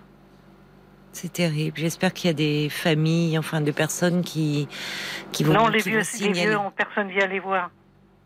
Quand vous êtes dans le fond, au fond du lit, plus personne vient. Ah, il y a quand même heureusement euh, certaines personnes âgées qui. Ah, il y a eu des personnes très gentilles. J'ai eu des personnes qui se sont occupées de moi, qui ont oui, été extrêmement gentilles. Il y, a des, il, y a des, il y a des soignants qui, euh, même dans des conditions difficiles, dans ce que vous décrivez, continuent à bien faire leur travail, et d'autres qui malheureusement vous laissez. Euh, et puis il suffit qu'il y en ait un qui vous casse, quoi. Ben oui, ben oui, ben oui. Vous avez raison. Alors, c'est vrai que je comprends que sortant de, cette expérience euh, difficile, quand le neurologue vous a parlé euh, du, centre de rééducation, euh, vous avez eu peur. Vous êtes dit non, je veux surtout pas retourner. Bah, j'ai dit oui devant le neurologue parce que mon fils était là. Oui. Et puis c'était lui qui parlait pour moi. Mais une fois après, bah, j'ai dit non. Oui. C'est-à-dire, ils m'ont téléphoné tout à l'heure, je leur ai dit oui, mais en, en accueil deux jours ah, ils vous ont appelé, c'est le centre Ils m'ont appelé, mais je leur ai dit que je voulais y aller, mais on accueil deux jours. et puis mon fils, le plus jeune, il m'a rappelé, il m'a dit qu'est-ce que c'est que cette histoire? C'est pour ça qu'il était fâché Tu as besoin de te reposer, tu as besoin de, de, changer d'air. Oui, il n'a pas tort, votre fils. Non, il a raison, mais c'est pour ça que, avec le bah, recul. Voilà, ben vous pouvez, euh, vous, vous pouvez euh, revenir sur votre décision, Monique. C'est pas, c'est pas grave. C'est pas de grave. De toute façon, je serais bien obligée de le faire si je veux pas me fâcher avec mes enfants.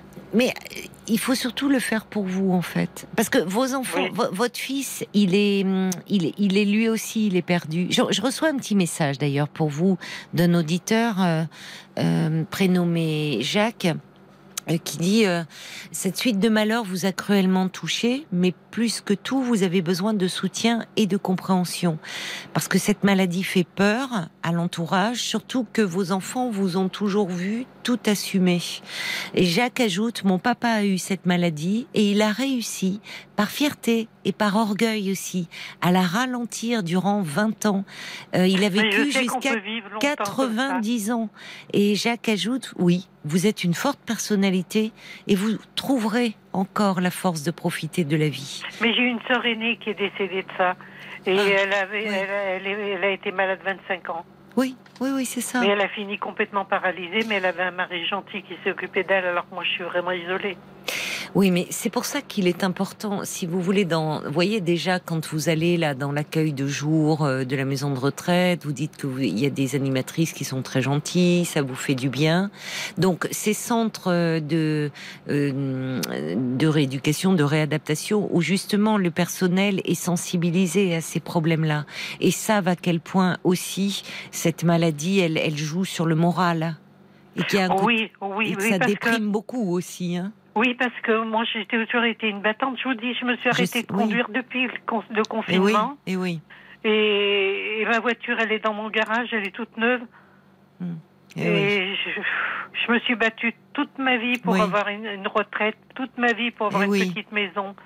Et puis finalement, je peux même pas. Même vous avez quel âge aujourd'hui, Monique? 72. 72. Et vous êtes à la retraite depuis combien de temps? Ouais, je, ben, j'ai pris, c'est-à-dire ce qui s'est passé, c'est quand j'ai su mon mari très grandement malade, je me suis remise à travailler pour avoir une petite retraite ah qui s'ajoute à la reversion. Je comprends. Oui, oui, je Donc maintenant j'ai une retraite correcte par, par puisque j'ai une maison. Oui, que tant mieux. tant mieux, vous l'avez mérité, oui. Oui, mais mes enfants, ils veulent que je la vende pour aller ailleurs, mais moi je peux pas parce que mon, mon ma retraite me permettrait pas. Non, mais c'est pas à vos enfants de décider. Là, souvent, quand un parent euh, est plus vulnérable et les enfants, enfin, parfois voulant bien faire, veulent, veulent prendre en charge les choses, mais euh, donnez-vous du temps. Déjà, euh, votre fils, quand il vous dit que vous avez besoin de repos, de calme, et que l'on prenne soin de vous, que l'on s'occupe de vous, c'est vrai. Oui, oui, oui, oui, là, vraiment. Vous voyez, pour, pour, pour retrouver des forces, et physiquement et moralement. Mais c'est-à-dire que je, moi, je voudrais qu'ils m'emmènent promener de temps en temps, ils le font jamais. Oui. Ils, m'ont fait acheter un fauteuil roulant et il a servi à rien du tout. Bon. Euh, vous verrez, parce que après, il est possible aussi, et peut-être que là, dans ce centre, on pourra vous renseigner sur les aides dont vous pouvez bénéficier Mais pour soulager un peu vos enfants. Mais j'ai des aides, j'ai des infirmières le matin qui viennent, qui me font ma toilette, qui m'aident à m'habiller. J'ai cru comprendre. Quand je peux m'habiller, je le fais moi-même. Oui, oui. Je fais le plus possible de Mais vous avez raison, vous avez raison pour ne pas perdre. Mais les infirmières, si vous voulez, c'est pas elles qui vont vous euh, après euh, vous vous amener euh, faire des courses ou faire une petite balade. Ça, ça peut être des auxiliaires de vie. Oui, mais les auxiliaires de vie, le problème, c'est que normalement, j'ai droit à 4 heures et ils arrivent jamais à me les donner. Pourquoi? Parce qu'ils parce qu'il manque de personnel. Ah bah oui, alors j'en ai une qui, il faut changer de structure alors. Hein. J'en ai une qui vient deux heures le mardi, elle est super gentille, elle est super euh, compétente. Oui. Mais le problème c'est qu'elle essaye de faire le maximum de choses, donc du coup elle peut plus emmener promener. Et oui, je comprends. En deux heures, oui.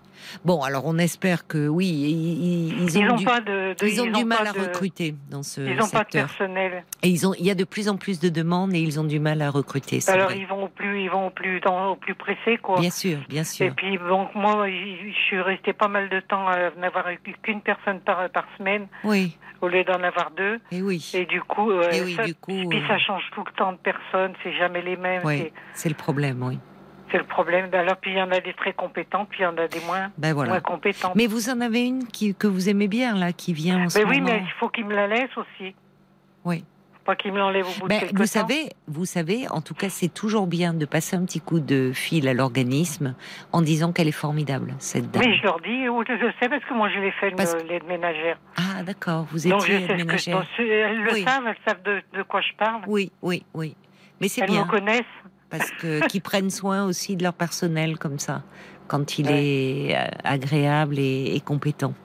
Bon, on espère que ça va s'arranger sur Mais ce je voudrais plan-là. surtout, je- ce qui m'a fait téléphoner, c'est que je voudrais qu'on parle plus de la maladie. Mais de on en parle, on en parle Et qu'on avec explique aux vous. gens qu'une personne que vous rencontrez dans la rue qui marche tordue, c'est pas qu'elle a bu, c'est qu'elle est en train de se Vous casser avez la raison. figure. Vous avez raison de dire ça parce que souvent il y a des, il y a beaucoup d'a priori et d'ailleurs ça peut être la maladie de Parkinson ou ça peut être d'autres choses, d'autres Oui. atteintes.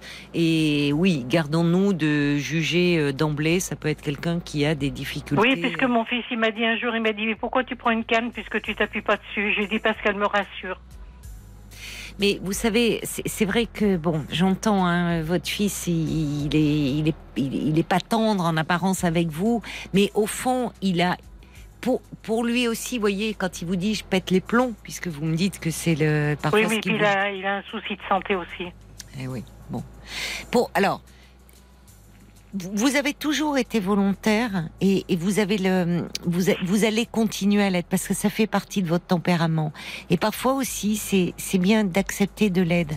Et je pense que le, le fait de séjourner pendant un temps dans un centre de rééducation, de réadaptation, où on va prendre soin de vous, où on va aussi vous expliquer à nouveau la maladie, euh, les répercussions que cela a, mais les moyens aussi de la contourner et de pouvoir euh, garder votre autonomie le plus longtemps possible. Parce qu'heureusement, c'est quelque chose qui évolue euh, euh, lentement. Vous voyez, j'ai beaucoup de messages à l'instar de Jacques qui disent que ils ont eu un parent atteint, mais ça ne l'a pas empêché de vivre euh, euh, longtemps et de Oui. préserver son autonomie. avec la maladie de Parkinson, je le sais.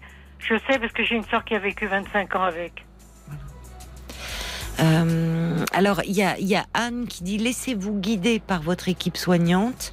Euh, vos fils actuellement sont perturbés. Si un a des problèmes de santé lui-même, bon, c'est compliqué. Euh, Anne ajoute après la rééducation, vous verrez pour votre maison. Voyez, il y a pas, on va pas aller trop vite là. Quand vous irez mieux moralement, vous verrez les choses aussi différemment. Et après tout, avec des aides qui viennent, vous pouvez rester dans votre maison encore. Oui, c'est, mais c'est la solitude. J'ai jamais vécu seule, moi. J'ai toujours eu beaucoup de monde autour de moi.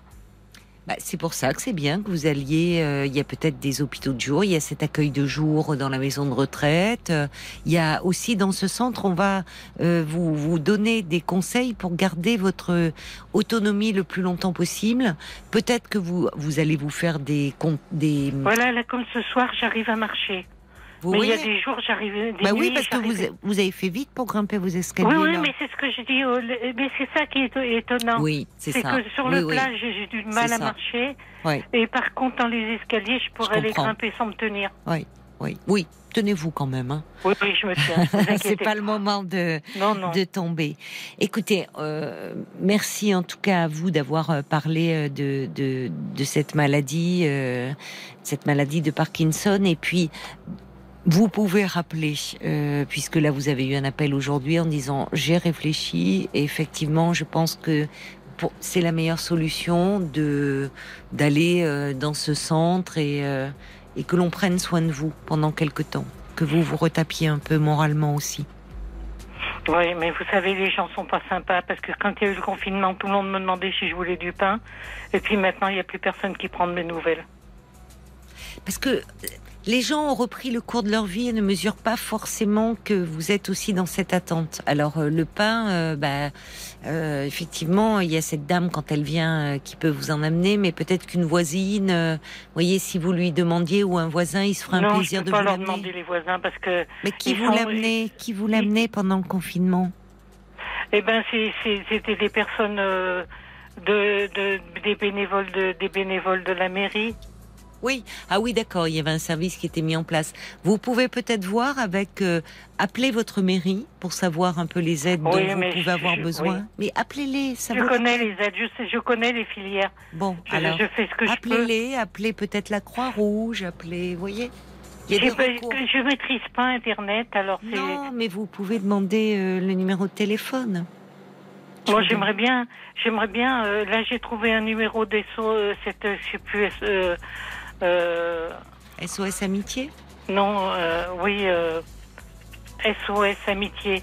Hmm. C'est tout ce que j'ai trouvé comme numéro. Oui, ben, c'est bien, SOS Amitié. Mais moi, je voulais justement trouver les, les, les, petits frères des pauvres ou je sais pas trop quoi, des, une association que, qui je puisse sympathiser. Mais la mairie pourra vous donner les coordonnées de ces associations, euh, Monique. C'est une bonne idée de prendre contact avec les petits frères des pauvres parce qu'ils ont euh, des bénévoles qui rendent visite comme ça aux personnes âgées euh, isolées. Donc vous pouvez appeler votre mairie et, elle pourra vous mettre en relation, enfin vous donner les coordonnées de ces associations. On va voir un petit peu du côté des auditeurs aussi, puisque vous vouliez nous sensibiliser à cette maladie, la maladie de Parkinson. Paul? Elia Kerker qui écrit ce message. C'est vrai que Parkinson, nous ne connaissons que les tremblements, alors qu'il y a toute une batterie de symptômes, y compris la dépression. C'est au contact d'un ami atteint de cette maladie que j'ai pris conscience du handicap que génère cette maladie. Alors, petit rayon d'espoir, mon ami et moi avons entrepris des cours de Qigong et ça lui a fait beaucoup de... Ah, Qigong, je, désolé. c'est écrit Qigong, moi je, Oui, ça s'écrit. Moi je suis, je suis phonétique. et ça lui a fait beaucoup de bien. Alors courage à vous, ma chère Monique. Mais je suis dans un village tout en pente et je peux pas, je, peux pas marcher. Oui. Alors, je pense qu'il doit y avoir, enfin, ça vaut, vous pouvez peut-être voir avec euh, les services sociaux euh, de votre mairie, une assistante sociale pourrait se déplacer à votre domicile et voir euh, quels sont vos besoins de façon à mettre en place une, une prise en charge plus adaptée. Merci beaucoup, ma chère Monique, de nous avoir appelé. Bon courage à vous et puis rappelez ce, ce Mais faites en sorte que de mieux parler de cette maladie parce que les gens y croient que c'est simplement des tremblements. Moi, j'ai pratiquement pas de tremblements. Oui, oui, c'est vrai. Elle est encore euh, euh, méconnue. Merci et bon courage, euh, Monique. Prenez soin de vous. Au revoir. Jusqu'à minuit 30. Caroline Dublanche sur RTL. Parlons-nous. En 66, extrait du nouvel album de Mélodie Gardot, Entre deux. Mélodie Gardot qui est en duo avec son pianiste Philippe Powell. Et c'est un album RTL qui sortira d'ailleurs vendredi.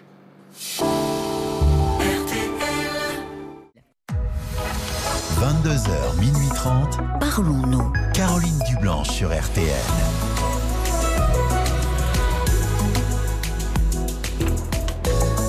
Allez, voilà qui va un peu euh, donner du baume au cœur de, Monique. Il y a Bambi qui dit merci beaucoup de nous avoir euh, éclairé sur euh, la maladie de Parkinson, Monique.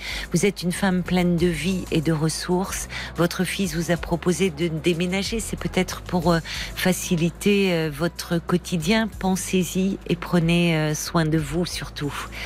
D'autres réactions qui sont arrivées entre-temps pendant la chanson, Paul Il y a Aude Danière qui euh, dit que ses deux parents et sa belle-mère ont eu Parkinson et aucun n'a évolué comme les autres, que Monique ne se compare pas à sa sœur qui a la même maladie. On dit qu'il y a 300 formes différentes de Parkinson. Et puis il y a aussi euh, Sylvie qui euh, dit que la Croix-Rouge a des bénévoles qui se déplacent à domicile pour visiter des personnes, malades ou non, pour passer un moment et rompre l'isolement. Donc elle pourrait peut-être faire appel à la Croix-Rouge. Merci beaucoup euh, pour toutes vos réactions.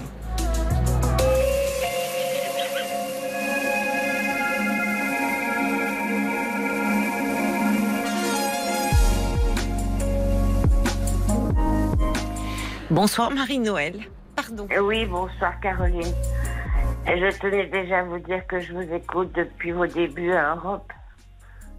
Oh, merci beaucoup, c'est euh, adorable. Mais j'ai jamais osé vous appeler, donc ça fait quand même un moment. Ah bah oui, en effet, vous, on ne s'est jamais parlé alors toutes les deux. Non, non, jamais, non. Je vous écoute régulièrement tous les eh ben, merci de nous avoir euh, suivis alors sur RTL, ça me touche beaucoup. Et qu'est-ce qui fait alors que ce soir vous vous êtes décidé à m'appeler? Eh bien parce que je vous écoute donc euh, régulièrement et vous êtes de bons conseils. C'est gentil. J'espère que je vais l'être pour vous, hein, surtout. Eh bien, ce qui se passe, c'est que, bon, j'ai été mariée pendant 13 ans, j'ai divorcé. J'ai eu un fils, je suis restée 14 ans célibataire. Je ne l'ai pas très mal vécu, au contraire. Et puis, j'ai rencontré quelqu'un après. Ça fait 24 ans que je suis avec cette personne qui est très gentil avec moi, c'est-à-dire qu'il fait beaucoup de choses euh, matériellement. Euh, il est au petit soin pour moi, mais effectivement, ça va pas. Et plus ça, plus le temps passe, oui. plus j'en souffre. Voilà. Ah oui, parce que c'est qu'est-ce qui de quoi souffrez-vous juste dans son ben, Qu'est-ce qui vous fait souffrir dans son comportement? Ben, Je manque de bisous, de euh, j'ai un, un, énorme besoin de, de, tendresse, en fait. Oui. Et, vous, vous, la trouviez auprès de lui? Il, est, il était tendre euh, avec vous, cet homme? Bah, il est, Je l'ai connu par téléphone. Oui. Et il était très tendre au téléphone. C'est ce qui vous a plu C'est ça, dans ses mots, il était tendre. D'accord. Il me disait de belles choses. Il il était très tendre et c'est ce qui m'a plu parce que sinon je ne le connaissais pas. Oui, et puis bon, bah, entre-temps, vous avez appris à le connaître puisque ça fait 24 ans euh, que mm. vous êtes euh, ensemble. Mais euh, bah, au fil du temps, voilà, il est peut-être un peu moins prévenant, un peu moins. Non, mais on a traversé, bon, dans les premières années, on a traversé beaucoup de problèmes il, n'avait pas de problème de situation, on a beaucoup déménagé. Euh. et puis peut-être que moi, euh, bon, j'avais une certaine libido, hein. donc euh, j'étais quand même. et ça marchait bien. Et, moi, de ce côté-là, depuis quelques années, j'en ai plus du tout.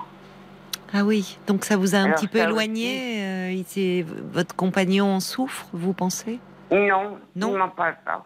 Parce que j'essaye d'en parler. Le problème, c'est que contrairement à moi, c'est quelqu'un qui ne parle pas. Mais euh, c'est-à-dire que cette, euh, au fond, à travers euh, l'intimité sexuelle, vous vous étiez comblé aussi parce que là, il y avait aussi de la tendresse qui s'exprimait. Et comme il n'y a plus d'intimité sur ce plan-là entre vous, c'est vous vous sentez en manque de de tendresse surtout d'ailleurs plus. Ah oui, oui, oui, parce que j'ai un, un grand besoin de tendresse. J'ai besoin quand même, voilà. Oui, alors on, a tous besoin euh, d'être aimé, Marie-Noël. Mais euh, c'est, ça fait plusieurs fois que vous me le répétez. J'ai un immense besoin de tendresse. Qu'est-ce que. Donc forcément, ça m'interpelle, ça. Qu'est-ce que. Parce que j'en ai pas eu quand j'étais petite. Et j'ai. J'étais d'un milieu très aisé. Oui. Et avec. Euh, et j'ai été élevée surtout les dix premières années. Hein. élevée par des. Alors, j'aime pas, je ne sais plus le nom euh, qui remplace. Euh, moi, je vais dire aide à domicile, comme ça. Euh, par des, par des gouvernantes, peut-être? Des bonnes, voilà, ce qu'on appelait à l'époque. Oui, oui. Et des femmes de ménage. Hmm. D'accord. Et des parents qui s'occupaient pas de nous, enfin, qui n'en avaient rien à faire mais dans un milieu très bourgeois, euh, vous voulez en montrer plus. Que... Ben oui, mais c'était justement dans les milieux bourgeois que les, les enfants étaient confiés à des domestiques. C'est très récent finalement euh, euh, que les parents s'occupent de leurs enfants. Dans les milieux bourgeois, il y avait même des nourrices qui allaitaient les bébés, vous savez. oui, bah oui, je sais, oui. oui. Mais, le problème, c'est que ça n'a pas duré. Oui. Et après, ça a été la grosse galère. Mais vous ne vous êtes jamais penché sur euh, finalement ce, manque et le fait d'avoir souffert de, de, ne pas avoir eu des parents euh, aimants, attentionnés euh? Parce que là, vous, vous, me parlez de votre couple, mais il y, a, y, a, quelque chose qui ressurgit aujourd'hui. Je ne sais pas quel âge vous avez, au bout quand même de 24 ans de, de vie commune. Et ben, votre compagnon, euh, enfin, il, a, il vous a comblé pendant un temps, sinon vous, vous, ne seriez pas resté avec lui, j'imagine. Donc pourquoi aujourd'hui euh, euh, ça ressurgit de cette façon-là? C'est votre enfance qui revient sur le devant de la scène C'est ses manques Qu'est-ce qui se passe? Vous manquez de liens en dehors de votre conjoint? Est-ce que vous avez des liens affectifs autres? J'adore, j'ai un fils que j'adore qui est tout D'accord. Bon. On s'appelle tous les jours. Euh, oui. Mais c'est vrai que j'ai pas trop euh, trop d'amis que je. Pourquoi? Parce que là aussi, on peut s'éloigner. Oui. Donc vous êtes assez isolé finalement le... dans votre quotidien. C'est ça, au fond, qui vous pèse aussi. Vous semblez, euh, parce que vous semblez même un peu déprimé quand je vous écoute là en ce moment. Ah ben, C'est-à-dire que là, je suis quand même sous antidépresseur. Ah, bah oui. J'ai fait, euh, j'ai perdu mon frère il y a 8 ans hier. Hum, d'accord. Alors je me demande si, et j'étais très fusionnelle, j'adorais mon frère. Ah oui, oui, donc il y a une date anniversaire oui. qui vous fait un peu replonger là. Hum. Vous étiez, vous avez vous aviez combien d'écart tous les deux? Quatre ans. Quatre ans. Il était, c'était votre grand frère? C'était mon petit frère. C'était votre petit frère. Que j'ai beaucoup protégé parce que mon père ne l'aimait pas. Hmm. Ah oui, oh, d'accord. Et vous étiez resté très proche, même une fois adulte. Ah oui, oui, très très proche. Oui. Hmm. On était très fusionnels. Euh. Hmm. Là, vous me dites que vous prenez des antidépresseurs, c'est-à-dire euh, vous depuis ben, combien de temps Depuis, combien de temps? Depuis que vous avez perdu votre frère? Oui, parce que je l'ai tellement mal vécu oui. que je suis allée euh, en, clinique psychiatrique. Ah oui, tellement vous étiez mal. Mois. Pendant trois mois, d'accord. Vous aviez eu des épisodes dépressifs déjà auparavant? Oui, au moment de mon divorce. Oui. Oui, tout ce qui est séparation est très compliqué pour vous. D'accord. Alors, est-ce que vous vous sentez mieux depuis que parce que là, euh, les antidépresseurs normalement c'est pour redonner un peu d'allant, un peu d'énergie. Bah oui, mais non, je me je me sens pas vraiment mal. Hein. Je vois une psychologue depuis 8 ans. À quel rythme la voyez-vous? Une fois par mois. C'est pas beaucoup. Ça vous convient? Bah, Ça me convenait jusqu'à présent. Au début, je la voyais plus souvent. Oui. Mais là, en ce moment. Mais elle, ne me trouve pas trop mal. Euh, bon, c'est vrai qu'avec le Covid et tout ça, bon, avant, on avait euh, pour habitude de, sortir un peu, d'aller se balader à droite à gauche. Euh, et elle, elle trouve que bah, ça m'aidait, quoi, que j'avais des et oui. perspectives, des... Oui. Bien sûr, ça, ça aide d'avoir euh, des projets, des petites euh, sorties. Ce que vous ne faites plus depuis, euh, depuis la bah, pandémie. Depuis le, là, on a, prévu, on a prévu de partir en juin. Ah, c'est bien ça. Mais ça fait quand même un moment qu'on n'est pas parti. Bah oui, mais il y a eu aussi deux ans de pandémie, hein, donc c'était plus compliqué de se déplacer. Et vous allez partir où en juin? En Espagne. Vous avez un point de chute là-bas en Espagne Oui, on a un point de chute où nous sommes déjà allés. Euh. Oui. Puis j'ai mon fils qui va venir enfin. D'accord. Au mois de juillet. D'accord. Et votre Parce fils, il pour habitude d'aller le voir. Parce qu'il vit en Espagne, votre fils non, non, non, mais il vous rejoint pour les vacances. Venir chez nous, à Montélimar, oui. D'accord. Ouh là là, vous êtes, il fait très chaud hein, en ce moment à Montélimar. Ouh, c'est l'horreur. Ouais. Oui, là, vous c'est accablant. C'est accablant. Oui. C'est trop. Oui, c'est trop, je suis d'accord avec vous. Et d'habitude, il y a du vent, mais là, il n'y en a pas. Oui, ça fatigue aussi beaucoup, ça. Donc là, il y a ce projet euh, de partir euh, en Espagne. Euh, votre fils va vous rejoindre. Il est, il est en couple, votre fils Il a été en couple pendant 12 ans. Oui. Et son ami, il a laissé tomber pour un autre il y a deux ans. D'accord. Mais il a un fort caractère, mon fils. Hein. Oui. Pas comme moi. Euh, donc je suis hmm. fière de lui parce que son père s'est jamais occupé de lui. Oui. Donc euh, il a bien réagi. Hmm. Hmm. Il, sait se prendre en main. C'est bien. Et quelle relation a-t-il avec votre compagnon? Ah, très bonne. D'accord, ils s'entendent bien. Ils s'entendent très bien. oui. Donc il est gentil, votre compagnon. Il a ah été oui, très... oui, ça c'est, il est tout c'est, il est très gentil, mais pas démonstratif, pas voilà. Oui, mais là il y a aussi, euh, bon, vous, vous n'allez pas le changer. Vous savez, il y a des gens qui sont très démonstratifs, euh, mais qui au fond euh, ne sont pas forcément très impliqués, très sincères.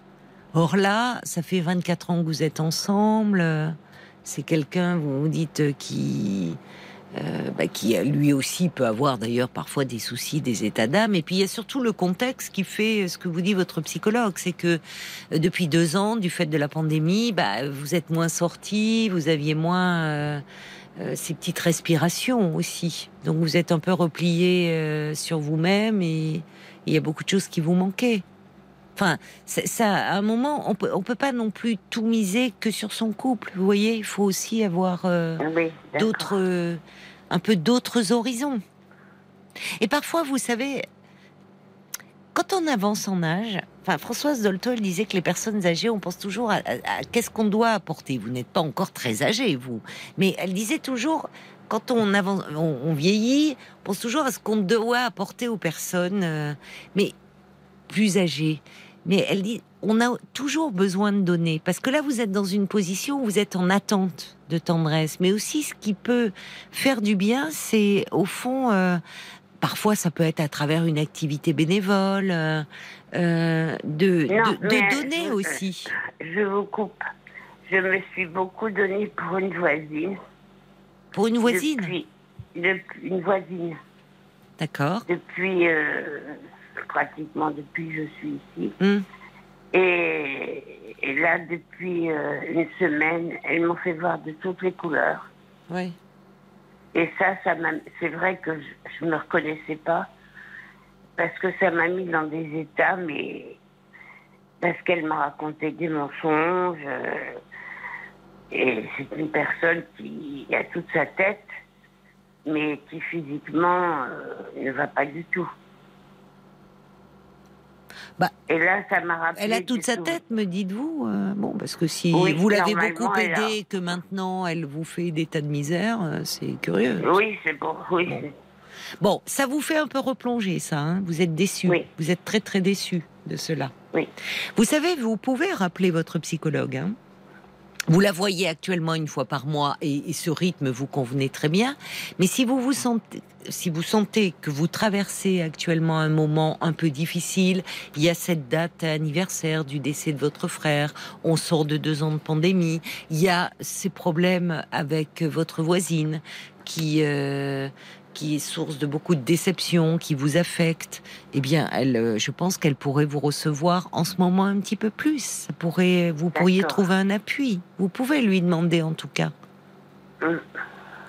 Parce que euh, ça vous permettrait de parler un peu de tout ce qui vous préoccupe en ce moment. Voyez? Mais moi, ce qui m'interpelle depuis quand même un moment, mais même, c'est que je ne comprends pas que je sois dans un tel besoin d'affection.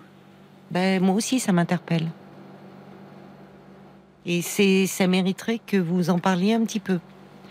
Parce qu'à un moment, c'est comme s'il euh, y avait quelque chose euh, d'un peu régressif et, euh, et c'est là où finalement, c'est pas votre conjoint qui est responsable. C'est pas tant lui qui a changé, c'est peut-être vous qui êtes plus en demande. Peut-être parce que vous êtes fragilisé, vous étiez en train de me dire que le comportement de votre voisine réveille en vous des souvenirs. Euh, des choses comme ça un peu difficiles liées à votre histoire. Et puis, vous savez, euh, c'est quand on n'a pas eu des parents aimants, euh, c'est douloureux. Hein. Donc, on se construit, on fait avec. et puis, il y a des moments où on peut être à nouveau un peu rattrapé par ce manque. Il y a toujours de l'enfance en nous. Hein. Ben qui peut être ravivé, qui peut être, euh, voyez. Donc mm. en ce moment, je je sais pas ce que vous en pensez, mais peut-être que un accompagnement un peu plus soutenu euh, avec votre psychologue vous serait certainement bénéfique. C'est nécessaire, oui. Oui. Quitte à ce que après vous repreniez votre rythme d'une fois par mois, vous voyez, quand vous vous sentirez mieux. D'accord. Je pense que ça serait bien et qu'elle est, elle est tout à fait à même de, à mon avis, de vous le proposer. Elle vous connaît bien et elle comprendra que vous traversez une phase difficile. Donc, comme vous savez qu'il y a eu déjà des épisodes dépressifs, ne vous laissez pas vous enfoncer. Allez parler un peu de, tout ça. Finalement, derrière euh, ce besoin de tendresse, il y a aussi euh, du manque. Hein. Il y a quelque chose qui ressurgit là et euh, un manque, vous savez, un, manque d'amour, euh, un manque d'attention, un manque de soins quand on, a été enfant, euh, ça peut ressurgir parfois à tout moment. Hein. Et donc, il faut un peu le retravailler, le pouvoir en parler. En tout cas, moi j'entends que vous n'êtes pas bien là. Donc, ça serait dommage de rester comme cela et de vous priver finalement de cet appui. D'accord. Vous ne pensez pas? Bah, si, je pense que vous avez raison. Et puis, vous parliez de ces deux ans. Euh, vous savez, la, pandémie euh, a aussi euh, a fait beaucoup de mal hein, sur le, enfin, sur le plan psychologique. Ah, mais moi, ça m'a fait beaucoup de mal. Mais oui, mais bien sûr. Vous n'êtes pas la seule, hein, Marina. Non, je sais bien. Oui, ben, je vous écoute hein, régulièrement. oui. Bah, même des gens qui jusque-là n'avaient pas euh, rencontré de, problèmes euh, anxieux ou dépressifs en ont éprouvé. C'est quand même très particulier ce, ce que nous avons vécu et cette, euh, cette, cette, rupture et cette absence de lien qui a beaucoup pesé. donc il y a les, les troubles psychologiques sont en augmentation. Donc c'est pour ça, ne vous privez pas de, de ce soutien que que vous pouvez trouver auprès de votre psychologue. Ça serait bien, si vous voulez, même de la voir là un petit peu plus avant votre départ, voyez, pour que vous puissiez vraiment pour, que vous puissiez profiter euh, de votre séjour en Espagne avec votre fils, que vous ne partiez pas trop déprimé. pourtant, je me sens pas déprimée. Euh, non, mais si vous, vous le ressentez, c'est Enfin, moi, je non, non. C'est tant mieux, tant mieux si vous ne le sentez pas et que c'est non, c'est vous qui êtes la mieux placée. Moi, je trouve que, dans votre voix, dans il y a quelque chose de ralenti, de. Hum. Mais, euh, mais ce qui compte, non, c'est votre ressenti à vous. Mais bon, vous dites, il y a ce problème avec la voisine qui vous perturbe, il y a la date anniversaire du décès de votre frère, il y a plein de choses qui se télescopent. Et sont tombées en même temps. Oui, c'est ça, c'est ça. Et ça ravive quelque chose. Un petit message de, Jacques de soutien qui dit euh, Marie-Noël, euh, n'attendez pas tout des autres et en premier lieu de votre conjoint, renforcez-vous, soignez vos blessures. Il y a des blessures qui demandent à être pensées à nouveau. Pensez P-A-N. Euh, et, et PEN, hein, vous voyez, dans, tous les sens du terme. Vous profiterez mieux de l'extérieur une fois que vous serez rassuré. Plein de courage à vous, ajoute-t-il. C'est gentil, merci beaucoup. Prenez soin de vous et puis, et puis j'espère que vous allez euh, profiter bien de ce séjour comme ça en Espagne avec euh, votre fils et votre conjoint. Ça va vous faire du bien. Au revoir Marie-Noël. Merci Caroline, au revoir. Au revoir. Jusqu'à minuit 30. Caroline Dublanche sur RTL. Parlons. La mer. Profitez, profitez les amis, baignez-vous. Euh, nous on a, on a ressorti quoi Les tongs, les petites tuniques. Non, les garçons ils sont même pas en Bermuda. Paul il a un sweat. Euh, il est en sweat, quasiment en pull. Je sais pas ce qu'il fait. Euh, non, il, bah, il travaille, donc il reste clean, alors qu'avec cette chaleur, on autoriserait le Bermuda, je pense, hein, surtout le soir. Mais bon, voilà, on n'a on pas la plage, on a juste la chaleur et, et ça fait du bien d'écouter Chris Rea. Jusqu'à minuit 30, parlons-nous. Caroline Dublanche sur RTL. Bonsoir Monica. Bonsoir Caroline, je suis très aimée de vous avoir euh, au téléphone. Je suis une inconditionnelle fan. Oh, non, faut pas. Euh, et je vous écoute depuis des années. Je vous ben, écoute en replay. Oui. Et euh, je, vos paroles sont, vos conseils sont, sont d'une grande utilité dans notre quotidien. Ah, bah, et ça nous permet, enfin pour ma part, ben de, de, voir les choses euh, de manière différente et, euh, et avec un peu plus de recul. Bah, tant mieux, tant mieux. Merci, c'est un joli compliment, Monica. Alors, vous voulez me parler de, de votre fils euh, qui a 14 ans? Et qui est en sport Il va avoir 14 ans. Il va avoir 14 ans, d'accord. Quand oui. Bientôt, là?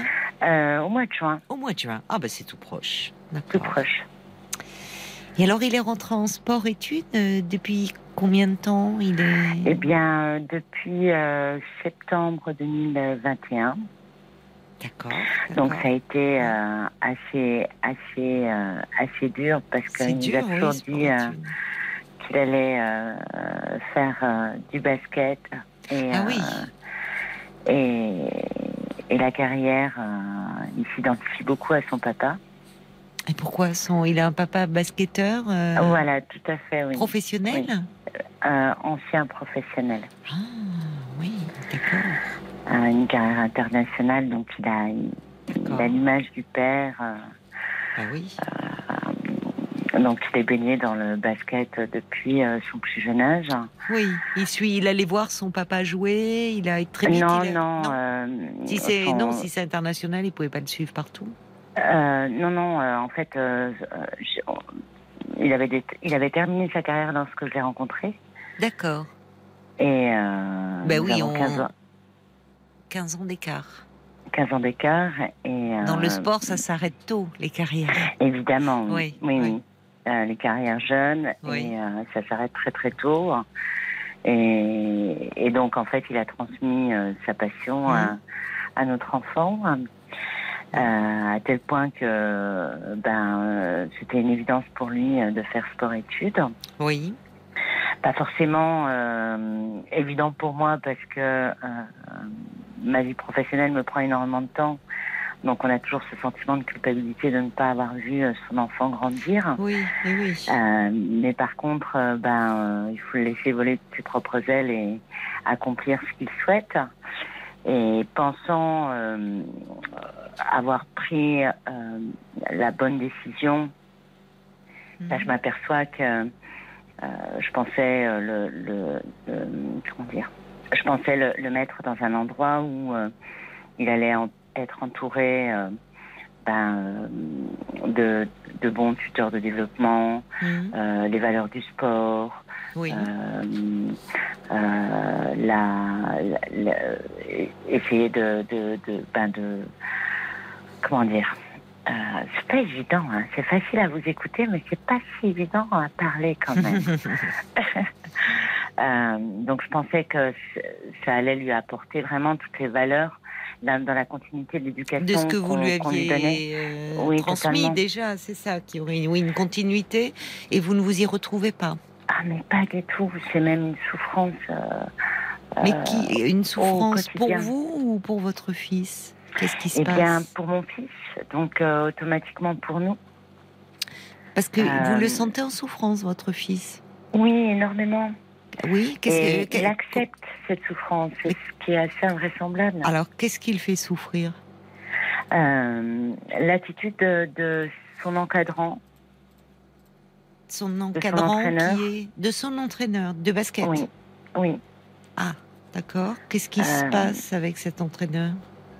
Eh bien, euh, elle a une forme de, de rapport avec lui qui est un peu. c'est une femme, donc. Hein? Oui, c'est une femme. Euh, qui, qui, a joué au basket aussi au niveau, mhm. euh, au niveau national plutôt. Oui. Euh, qui exerce depuis depuis une vingtaine d'années et qui a une réputation d'être très dur avec les enfants. Mhm. mais la dureté, ben, c'était l'exigence, les tirer vers le haut. Enfin, moi, j'interprétais plutôt la chose euh, de cette manière. Oui, oui, En disant, de toute façon, euh, si, si, je, si on confie Mathias, euh, on a totalement confiance en l'entraîneur et, hmm. et tout ce qu'elle décide ne sera que pour le, bien-être ben, de notre enfant. On comprend que vous avez envie de partir sur ce postulat. En même temps, voilà, il y a la personnalité de l'entraîneur qui entre en ligne de compte. Oui. Donc, au départ, euh, ça allait. Euh, et puis après, il y a eu des événements qui se sont euh, qui se sont accumulés. Où, là, en fait, on, doute. On doute. Alors, alors il, est interne, donc forcément, les adolescents vivent entre eux. Ce que je trouve chouette? Parce que c'est une histoire de vie, c'est un passage de vie. Euh, oui, à euh, l'adolescence, ça peut être... oui, oui, oui, ça peut être bien. Qui restera mémorable. Oui. Il aime bien avec ça. Avec une passion. Oui, il adore. D'accord. Avec il une passion commune. Hmm. Oui, il a des copains, ça se passe super bien. Euh, mon fils est quelqu'un de, de, très sociable. Euh, toujours, euh, il est enjoué, il est, il est toujours de très bonne humeur. Vous l'avez trouvé changé sur le plan de ah son oui, caractère? Énormément, énormément. Alors, c'est-à-dire, vous dites que c'est un, enfant enjoué, euh, très sociable. Est-ce que quand il rentre le week-end, vous avez remarqué qu'il est quoi, plus plus morose, plus euh, Qu'est-ce qui se Après, j'ai mis ça sur l'adolescence, le fait qu'ils sont toujours avec leur portable, avec. Euh, ça, c'est vrai, mais. qui sont dans leur monde. Mais Mathias, qui n'avait aucune. Qui est, qui, qui est, un garçon très gentil, qui ben, il va jouer un peu sur euh, comment dire je trouve pas si si un peu sur l'autorité mais bon il euh, n'y a, rien de grave il euh, n'y a, y a, rien de, de, si grave. Alors qu'est-ce qui vous inquiète? En fait, ce qui m'inquiète, c'est le retournement de situation de l'éducation que son père et moi-même lui donnons. D'accord, vous ne vous retrouvez pas dans les valeurs que cette entraîneuse, pas du euh, entraîneuse, je sais pas si on dit oui, entraîneuse transmet. Euh, qu'est-ce qui, euh, alors bah, qu'est-ce qui n'est pas conforme? un, Ah ben j'aimerais bien, oui, ça m'éclairerait. Alors, je vous remercie. Euh, Mathias, euh, mon fils, pardon. Donc s'est retrouvé dans une situation assez malheureuse donc avec un, un autre, parce qu'ils partagent, ils sont dans, dans, un, dans un établissement où euh, euh les chambres sont l'une à côté des autres euh, et euh, ils viennent se rendre visite. Et il y a eu un événement où je l'ai eu au téléphone et, et lors de mon appel, je l'entendais dire à un autre garçon laisse-moi tranquille, maintenant ça suffit, euh, ça peut pas continuer comme ça. Et euh, alors, on va devoir marquer une pause. Hein. Je suis désolée parce que c'est l'heure des, des, infos du minuit, mais euh, on va continuer parce que c'est vrai que ça va m'éclairer. Hein, vous me donniez des exemples, donc vous allez poursuivre euh, après après les infos, Monica. D'accord? À tout de suite. Jusqu'à minuit 30, parlons-nous.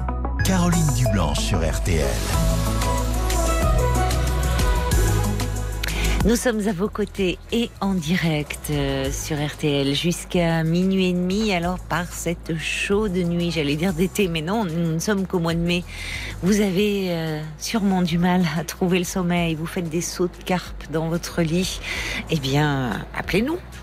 On est là, nous, à vos côtés, pour vous. Pour vous. Euh, donc, vous pouvez téléphoner au 09 69 39 10 11. Et tiens, vous avez peut-être un enfant qui euh, a fait sport-études et euh, qui a été euh, soumis à beaucoup de, pression, peut-être que c'est vous-même qui êtes passé par là. Vous êtes aujourd'hui sportif ou entraîneur, devenu entraîneur, si vous voulez nous faire part de votre expérience, puisque ça aiderait peut-être aussi Monica que l'on va retrouver euh, tout de suite. Merci d'avoir patienté, ma chère Monica, pendant, pendant les infos. Alors, je, je disais, on peut peut-être avoir des réactions de personnes qui ont fait sport-études ou de parents qui ont eu un enfant qui a fait sport-études, puisque votre fils va avoir 14 euh, ans là au mois de juin. D'ailleurs, j'ai un petit message de Sergio qui dit Waouh, basketteur à 14 ans, il doit déjà faire 1m80 au moins. Il est grand votre petit? Oui, il a des grands pieds aussi. Ça aide. Oui, ben oui, en général, ça va avec hein, les pieds. C'est euh, si on voyait des basketteurs euh, qui chose du 37 ou 38, il y aurait un problème. non, j'en ai pas. Alors Sergio dit, c'est vrai que c'est dur et intense les sports études. C'est pour les forger au haut niveau, sans pitié, marche ou crève, courage à votre petit, ajoute-t-il. Alors justement, on va en parler parce que vous avez remarqué, euh, vous, vous me dites que finalement il y a pour vous un souci avec son entraîneur, euh, qui est une femme, euh, et qui, qui n'a pas les mêmes, euh, enfin, les valeurs que vous cherchiez à transmettre à votre fils. Oui, les mêmes codes. Les, qui n'a pas les mêmes codes. Et vous me parliez d'un exemple. Là, vous lui téléphonez, il est interne, et là, vous entendez hum. un copain lui dire, mais non, ne dit pas. Enfin, bon, vous comprenez qu'il y a un peu embrouille. De quoi s'agit-il au juste? Eh bien, en, clair, euh, c'est une forme euh, d'harcèlement où ce garçon euh, prenait la liberté de venir, de rentrer dans, dans sa chambre. Oui. Et même son, son, son, camarade de chambre était également, subissait également les, les, attitudes de, de, ce garçon. Ah oui, d'accord. Donc, harcèlement, donc c'est-à-dire il rentrait dans la chambre et qu'est-ce qu'il faisait Il rentrait dans la chambre, il prenait la nourriture, il jetait les affaires, il les mettait à terre. Mhm. Et euh, d'un commun accord avec euh, l'autre moment, on a décidé euh, d'en faire part à l'entraîneur. Et à partir de là, les enfants ont été convoqués. Oui. Et Mathias, mon fils, par principe, n'a pas voulu euh, le dénoncer. Et eh oui. De peur euh, qu'en fait. Euh, de représailles et puis d'être celui qui balançait, quoi, en fait. Tout à fait, puisqu'il vit au quotidien là-bas et de peur que le groupe se retourne contre lui. Mais il n'y en avait qu'un. Il était un peu, comment dire, leader, celui qui les harcelé? Un peu, mais dans un autre sport. Ah oui, donc il peut y avoir un peu de rivalité aussi. Oui. D'accord. Et donc, euh, de ce fait, euh, l'entraîneur n'a pas du tout apprécié l'attitude euh, de mon fils. Ah, le fait qu'il ne veuille pas nommer le, son harceleur, oui. Oui. Et, et j'avais. Ça se comprend pourtant. Pourtant, ça se comprend. Mm. Et à l'issue ben, de, du non-dit, mm. il a reçu un avertissement. Ah bon? Donc ça se retourne contre lui finalement? Oui. Donc. oui, c'est incohérent ça très. Mais dites-moi, euh, pardonnez-moi, je, me posais une question. Euh, c'est elle la référente? Parce que même pour une histoire de harcèlement, ça se passe dans l'internat. C'est vraiment elle la référente, même pour. Euh, elle, est seule. Il n'y a pas d'autres personnes qui peuvent. Non, parce qu'on a l'impression que elle a les pleins pouvoirs. Oui, mais c'est peut-être ça qui ne va pas d'ailleurs. Parce que quel est les pleins pouvoirs dans son activité Mais à côté de ça, ce sont aussi des élèves internes. Donc il y a d'autres personnes qui sont responsables des enfants. Ben, on a l'impression qu'en termes d'organisation et de communication, euh, il y a un peu l'omerta. C'est-à-dire que les parents ont, tellement euh, cette crainte parce qu'il y a une envie. Euh, et eh oui, de pas déplaire aussi à l'entraîneur. De pas déplaire et de préserver l'enfant au sein d'une structure mhm. qui va les ramener à assouvir leur passion, mm. Qu'on est prêt à, à, ne rien dire. Et, et, et mon, mon fils mm. me, me dit ne dis absolument rien. Parce que la peur, elle est. Euh, oui, la peur d'être exclu, euh, de finalement de passer pour. Euh, oui. Enfin, là, en l'occurrence. de passer pour une balance, hein, comme ils disent, enfin entre eux, de c'est pas facile. Oui, c'est ça. Oui. Et donc, à l'issue ben, de cet événement, parce qu'il y a un esprit de groupe, normalement un esprit d'équipe, enfin. Oui. Mais à côté de ça, ben, il y a toujours des brebis galeuses, enfin, dans, voilà, c'est. Et en fait, on m'a décrit euh, l'harceleur euh, comme euh, quelqu'un de très gentil. Qui vous a décrit ben, L'entraîneur? L'entraîneur. Oui, mais alors moi, ce que je ne comprends pas, c'est qu'à l'issue de cet échange où elle demande le nom, donc votre fils se refuse à, à donner le nom, donc c'est vous qui en non, parlez parce que les trois, les trois personnes ont été convoquées. Donc, mon fils, son camarade de chambre, et celui qui était à l'initiative de rentrer, de sortir, de voler, de, faire, de, de, par exemple, de vider la euh, l'armoire euh, et de jeter toutes les affaires, de le mettre à terre. Hmm. Donc ils ont été convoqués tous les trois. Mon fils n'a pas voulu parler. Et son copain Son copain. Euh, son, celui avec qui il partage la chambre, là Il a, il l'a dénoncé. D'accord. Euh, Et le troisième, alors, le harceleur Le harceleur euh, a minimisé. Minimisé, oui.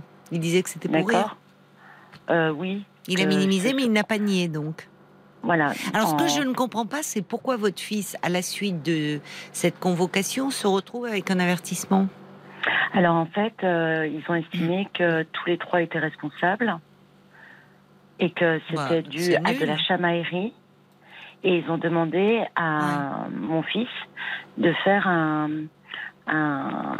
une dissertation euh, sur la chamaillerie. Donc nous avons regardé la chamaillerie. Euh, franchement, c'est très ben, infantilisant. enfin, donc on a regardé la signification de la chamaillerie et ce sont euh, des, c'est sans conséquences. Euh, oui, bien sûr. C'est banalisé, c'est une forme de déni de ce qui se passe. Voilà. Et donc, elle n'a pas supporté que mon fils indique qu'une chamaillerie est sans, sans conséquence. Et il a indiqué, mais qu'il fallait faire attention parce que ça pouvait prendre en effet des conséquences. Euh, parce que la personne va prendre le dessus, ne va pas connaître ses limites, etc. etc. Elle, s'est sentie remise en question, au fond. Oui. Donc elle n'a pas du tout apprécié, donc elle, a humilié devant tout le monde. Comment ça, elle a humilié devant tout le monde Ben en fait, elle, elle a, j'ai l'impression qu'elle a un malin plaisir à humilier mon mon fils et à le menacer cette histoire. Oui, depuis. Comment depuis cette histoire Depuis cette histoire, comment Qu'est-ce qui se passe? C'est quoi l'humiliation? Eh bien, en fait, euh, des menaces où elle dit qu'elle va le virer. Ah oui. Et étant donné que ça lui tient à cœur parce qu'il est avec ses copains, parce que c'est euh, euh, c'est sport-études, donc. Mais le menace ouvertement de dire devant tout le monde, devant tout le monde. Est-ce qu'elle le fait avec d'autres? Parce que ça peut être euh, dire euh, si ça va pas, bah, tu. Euh, pas autant. Elle le fait, mais pas autant. Pas autant. Dites-moi, est-ce que les deux autres ont une disserte à faire aussi sur la chamaillerie? Oui. Ah, d'accord. Bon, d'accord. Tous les trois. Bon, elle a Alors, ça pourrait si c'était quelque chose, enfin, ça pourrait être, comment dire, banalisé entre guillemets, euh, parce que ça peut être des trucs euh, euh, qui, qui, dégénèrent un peu ou quelqu'un vient, il met tous les vêtements en l'air. Mais le problème, c'est que là, ça avait l'air répétitif. Oui. Si c'est une fois, voyez, ou dans un peu, ça, ça part un peu en live, ils, ils plaisantent entre eux, et puis il y en a un, voilà. Mais le problème, c'est la répétition. Non? Oui. Si c'est une fois, bon, c'est pas très grave. Oui, c'est pas très grave. Bon, après, au-delà de ça, c'est euh. l'attitude de, de l'éducateur. Bon. Donc voilà. Qu'en dit votre fils? Parce que ça, c'est bien votre fils qui vous le rapporte. Ben, il a trouvé ça très injuste.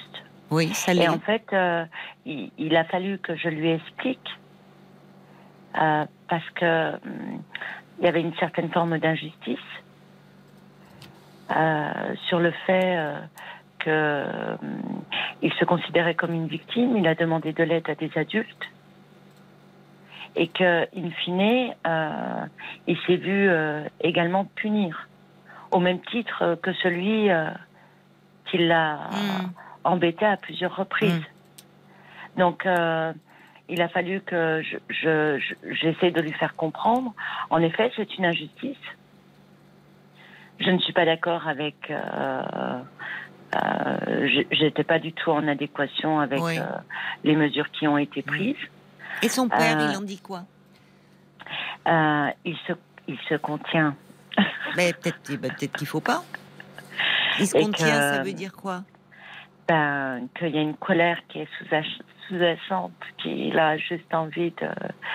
Euh, et je dis, c'est quand même assez invraisemblable que euh, parce qu'il y a une certaine forme de, manipulation, il n'y a pas de contact, il n'y a pas de communication entre l'établissement et les parents. Je ne suis pas la seule, c'est-à-dire euh, qu'il y a d'autres parents qui qui ont le même sentiment que, que moi. Euh, ce manque de communication, ce manque d'organisation. Non, mais ce qui est, vous, savez pourquoi? Pardonnez-moi, Monica, je vous interromps, mais parce que je vois que l'heure avance. Et, je voudrais, euh, il est déjà minuit 14. Euh, je, je, je, fais référence, j'entends, hein, vous êtes la maman, vous êtes préoccupée. mais je, je, pense que votre mari, là, il faut aussi qu'il se positionne. Parce que d'abord, c'est pas anodin le choix de votre fils de devenir. il marche vraiment dans les pas de son père.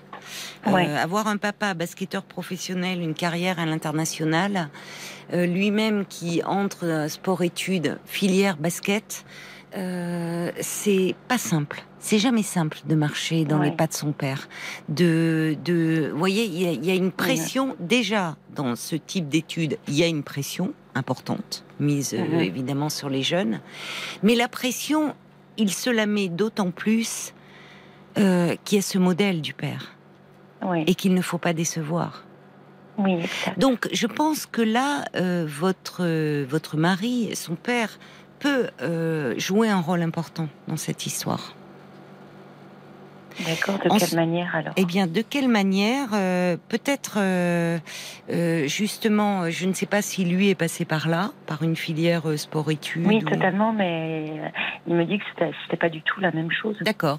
Mais peut-être aussi en disant que c'est comme avec des professeurs, il y a, on, on, a tendance évidemment à idéaliser euh, l'univers, euh, euh, sportif, c'est-à-dire qu'effectivement, et, toutes les belles valeurs au, niveau du sport, mais que comme partout, il y a avant tout des hommes et des femmes avec des personnalités, certains qui peuvent commettre des erreurs, certains qui peuvent être dans l'abus, Enfin, on le sait assez, hein, d'ailleurs, euh, les histoires, euh, euh, les entraîneurs. Enfin, on a parlé, on pense à Sarah Bitbol dans le patinage, qui était abusée par son entraîneur. Mhm. Enfin, alors sans aller jusque là, mais ça peut avoir valeur aussi d'exemple de dire quand vous parlez d'injustice, ben oui, c'est injuste.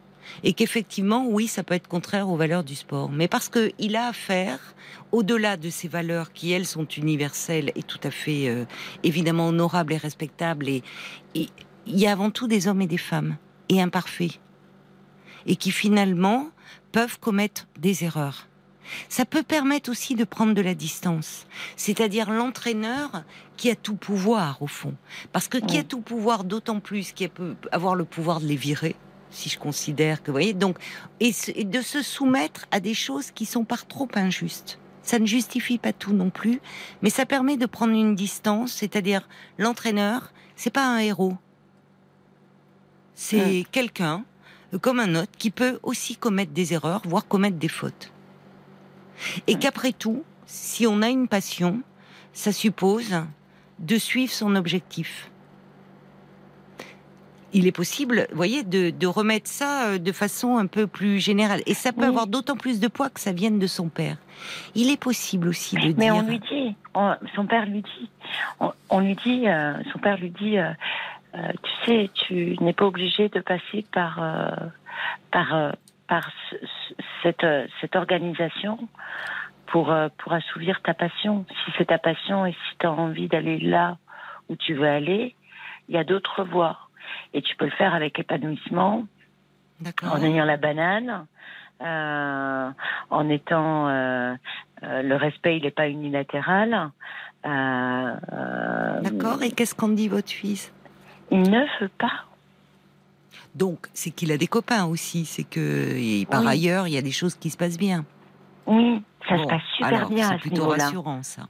Oui, ça se passe super bien. il a le droit, il faudrait presque lui dire, tu sais aussi, après tout, on peut se lancer. comment dire Comment il pourrait lui dire ça? C'est à lui de trouver les mots. Mais au fond, il peut aussi à un moment dire. Euh, euh, il peut faire autre chose aussi, à un moment donné.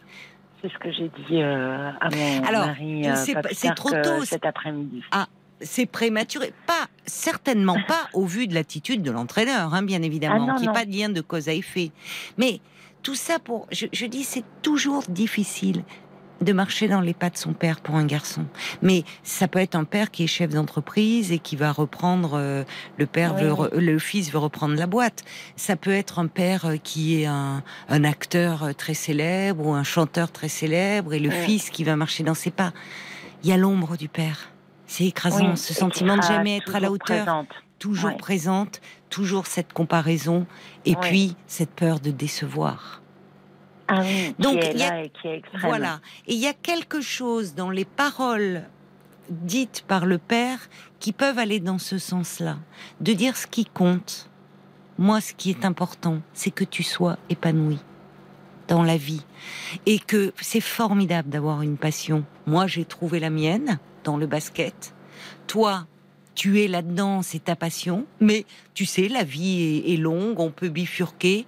Ce qui compte, c'est de faire ce que l'on aime et de le faire du mieux que l'on peut.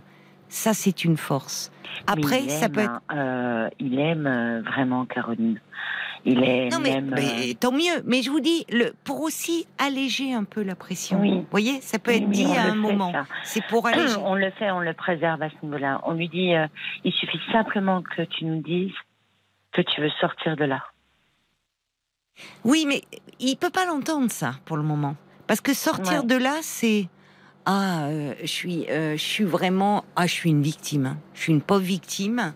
D'abord, euh, il a raison de ne pas vouloir être une victime. C'est jamais gratifiant, c'est jamais positif d'être une victime. Et à 14 ans, encore moins à cet âge-là, on n'a pas envie d'être une victime, surtout au regard des, des copains. Et d'abord, il n'est pas, au fond, dans ce que vous décrivez là, une victime, il a une, une entraîneur qui, à un moment, euh, bon, elle a, elle a voulu remettre égalité, équité, sais pas, c'est tout sauf équitable. On met tout le monde au même niveau, tout le monde est puni, elle résume ça avec de la chamaillerie, très bien. Bon, s'il n'y a pas d'autres. Euh, et là, dans, dans sa disserte, votre fils, qui a du répondant et du caractère, finalement la prend au mot et en disant c'est pas du registre de la chamaillerie et finalement la renvoie euh, à ce qu'elle n'a pas fait et qu'elle a eu une attitude injuste. Vous voyez, là, elle n'a pas à l'esprit euh, le côté euh, on est au-dessus de ça. Elle est blessée dans son amour propre et donc elle est beaucoup plus vindicative vis-à-vis de lui. Oui. Bon, voilà, il faut expliquer, décoder. C'est-à-dire qu'en fait, oui, c'est son entraîneur mais c'est aussi une femme qui, euh, bah, il y a des moments où elle gère et pas si bien que ça. Voilà. Et, partant de euh, là, c'est comme avec un prof. Vous je prends l'exemple, l'analogie avec le prof. Euh, il y a des combien d'entre nous ont été dégoûtés d'une matière parce qu'on n'aimait pas le prof ou parce que le prof nous avait pris en grippe. Et c'est important de pouvoir expliquer aux enfants que finalement, on travaille pas pour le prof. On travaille pas pour faire plaisir aux profs. Et que si l'entraîneur est, finalement euh, est, naze, à partir du moment où elle ne le maltraite pas non plus, hein, c'est-à-dire, euh, eh bien, quel, il bosse, il continue. Il continue. Parce que moi, j'avais envisagé euh, de l'appeler et de d'avoir un rendez-vous avec elle et de, de lui dire tout ce que mon fils ressentait. Mais que... Et que c'est pas forcément évident euh, Parce que quand vous avez une épée Damoclès, pour un adolescent, quoi que tu fasses, quoi que tu dises, de ne pas savoir si elle va être de bonne humeur, de mauvaise humeur, est-ce que ça va bien se passer Est-ce qu'il va être humilié devant tout le monde Il ne le, Elle ne le fait pas qu'avec lui. Elle le fait avec lui essentiellement essentiellement. Bon, alors il faudrait voir avec votre fils comment il peut réagir à l'humiliation. Moi, je ne crois pas que ça soit une bonne idée d'aller euh, d'aller euh... la voir. Hein. Non. Mm. Ça peut renforcer. Alors, comment je peux préserver mon enfant? Lui dire. Euh, Mais lui donner des armes. Ça fait partie. Lui donner des armes pour qu'il puisse se défendre. Et quel type d'armes? De quelle manière euh, Parce que je le soutiens beaucoup, c'est-à-dire je lui Oui, mais moi je pense que le père doit intervenir. Pardonnez-moi, hein, j'y reviens, mais c'est à son père d'intervenir. Parce que ah oui oui, c'est à son père de se positionner. D'ailleurs, euh, vous me dites qu'elle a fait une carrière nationale. Votre mari a fait une carrière internationale. Elle le connaît. Est-ce qu'il n'y a pas aussi un fond de rivalité Oui oui. Oui, oui. Il y a un fond de rivalité. Et peut-être que votre fils, euh, finalement, en est la victime indirecte.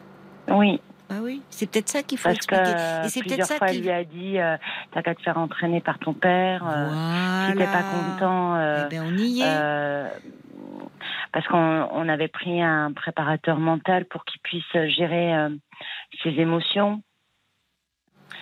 Euh, Moi, je trouve déjà un petit peu fou d'ailleurs, euh, enfin dans le fonctionnement, mais ça, je, ne connais pas. Euh, donc c'est, c'est, je sais, il faudrait là, je sais pas ce qu'en pense votre mari. D'ailleurs, quand il suggère qu'il y a d'autres structures, c'est important pour lui laisser cette liberté-là. Mais pour le moment, votre fils, il a 14 ans, il se dit ah si je renonce, je suis nul. C'est à, tout le monde, c'est elle qui a gagné. Bon, et peut-être que comme ça, il va développer encore plus un mental face à l'adversité. Parce que euh, quand on fait ce parcours-là, il faut avoir un mental. Hein.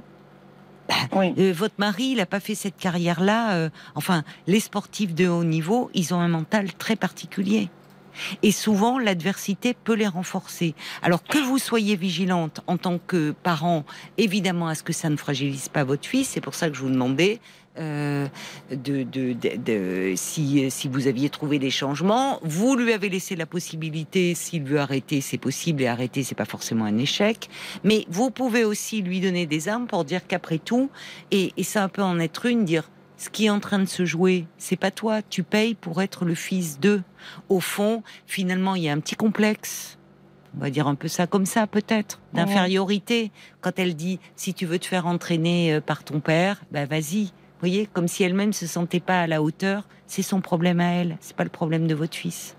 Et c'est pour ça que c'est toujours très difficile de, j'y reviens, marcher dans les pas de son père, parce que par rapport aux autres garçons, il n'est pas n'importe qui, il est le fils d'eux. Et c'est en tant que tel qu'il est une cible. Oui. Euh, tu as été pistonné euh, de toute Oui, mais c'est en tant que tel qu'il est une cible. Mm. Et le problème par rapport à ça, c'est qu'à un moment, si vraiment il y a euh, de l'humiliation qui entre en ligne de compte, trop, que ça revient trop, que votre fils vous en fait part, à un moment, il faut passer au-dessus d'elle il y a quand même un directeur, il y a quand même quelqu'un au-dessus. C'est pas elle qui, qui fait tout. Ah bah voilà. Oui, après on essaye de le préserver parce qu'on communique beaucoup. Mais c'est pas le préserver. C'est pas parce que vous lui donnez un pouvoir fou aussi à cette femme. Cette femme, c'est pas elle qui gère tout. Et puis quand elle dit j'ai le pouvoir de te virer, il y a quand même des gens au-dessus dans la hiérarchie. Elle est pas toute seule. Bon. Bien sûr. Donc ne lui donnez pas les pleins pouvoirs. On a suffisamment de relationnel, mais pour préserver euh, Mathias et parce qu'on discute beaucoup avec lui, on lui dit il suffit simplement de nous le signifier et on fera le nécessaire pour qu'elle stoppe de suite ses agissements. Alors attention quand même parce que vous me parlez, vous avez pris un préparateur mental, vous avez pris. Vous voyez, il faut pas non plus que ça devienne une compète. Euh, il y a déjà suffisamment de pression. Hein. Non, vous savez pourquoi on a pris un préparateur mental? Il a eu deux séances, euh, Caroline, parce que en fait, c'était beaucoup. Euh, et vous avez, vous l'avez si bien dit, et on le sait aussi, c'est que mon fils, il a une pression euh, euh, qui, euh, le fait que son père a été. Mais bien sûr. Il se la met lui-même la pression. Mon père, ce héros. Hein. Voilà. Et donc, Donc c'est à son père de lui parler. Une envie de lui faire plaisir, une envie de faire plaisir, de pas décevoir surtout son père. Voilà, de pas décevoir. Et c'est pour ça que je pense que le rôle de votre mari est déterminant auprès de son fils. Il y a d'ailleurs quelqu'un qui, parce que je, euh, voudrais qu'on on entende quelques réactions. Je crois Paul qui a laissé le un message, de la mouette qui dit justement son père doit absolument prendre une position critique vis-à-vis de l'entraîneur. Sinon, bah, qui ne dit rien consent. Et votre fils qui risque de se sentir bloqué, obligé d'obéir à tout de la part de l'entraîneur. Et je pense que si quelqu'un devait aller voir l'entraîneur, ça serait votre mari. Oui. Parce que même à la limite, finement, pas frontalement, mais faire comprendre que il euh, laissait sous-entendre qu'il a très bien compris que au fond, euh, ce qui est en jeu, c'est il y a lui derrière. Enfin, vous voyez que votre fils euh, et que c'est le fils d'eux et que à travers votre fils, elle s'en prend aussi à lui. Je dis, il y a peut-être un petit complexe d'infériorité. Mon mari envisage d'aller voir, d'aller parler avec son supérieur, le, CTR. Oh ben, très bien. Il ne veut pas parler avec elle. Bon, bah, très bien. Parce qu'il l'a déjà pratiqué, il sait exactement. Euh, voilà. Donc, ah, bah, alors vous voyez. Donc l'animosité, là, elle est, elle est aussi entre deux, et votre fils en fait les frais. Donc c'est compliqué pour lui d'être aux prises avec ça. Et il faut bien qu'il comprenne que ce n'est pas lui directement qui est en cause, sa personnalité, ce qu'il est, mais que finalement la personnalité de son père, son aura, euh, eh bien, entre en ligne de compte et que euh, il est pris un peu au milieu de tout ça. Donc, la, la clé, elle est autour du père et c'est vraiment à votre mari de parler à son fils, à votre fils. Vraiment, mm. je crois. On va devoir se quitter, Monica. Merci beaucoup, merci. Merci à vous et puis alors euh, bonne chance, euh, bonne chance à votre à votre fiston. Merci en tout cas de votre confiance. Au revoir. Belle nuit euh, à vous. Euh, c'est terminé pour euh, ce soir. Vous pourrez retrouver Parlons encore dans quelques instants. Faites de jolis rêves, dormez bien malgré la chaleur et à ce soir sur RTL.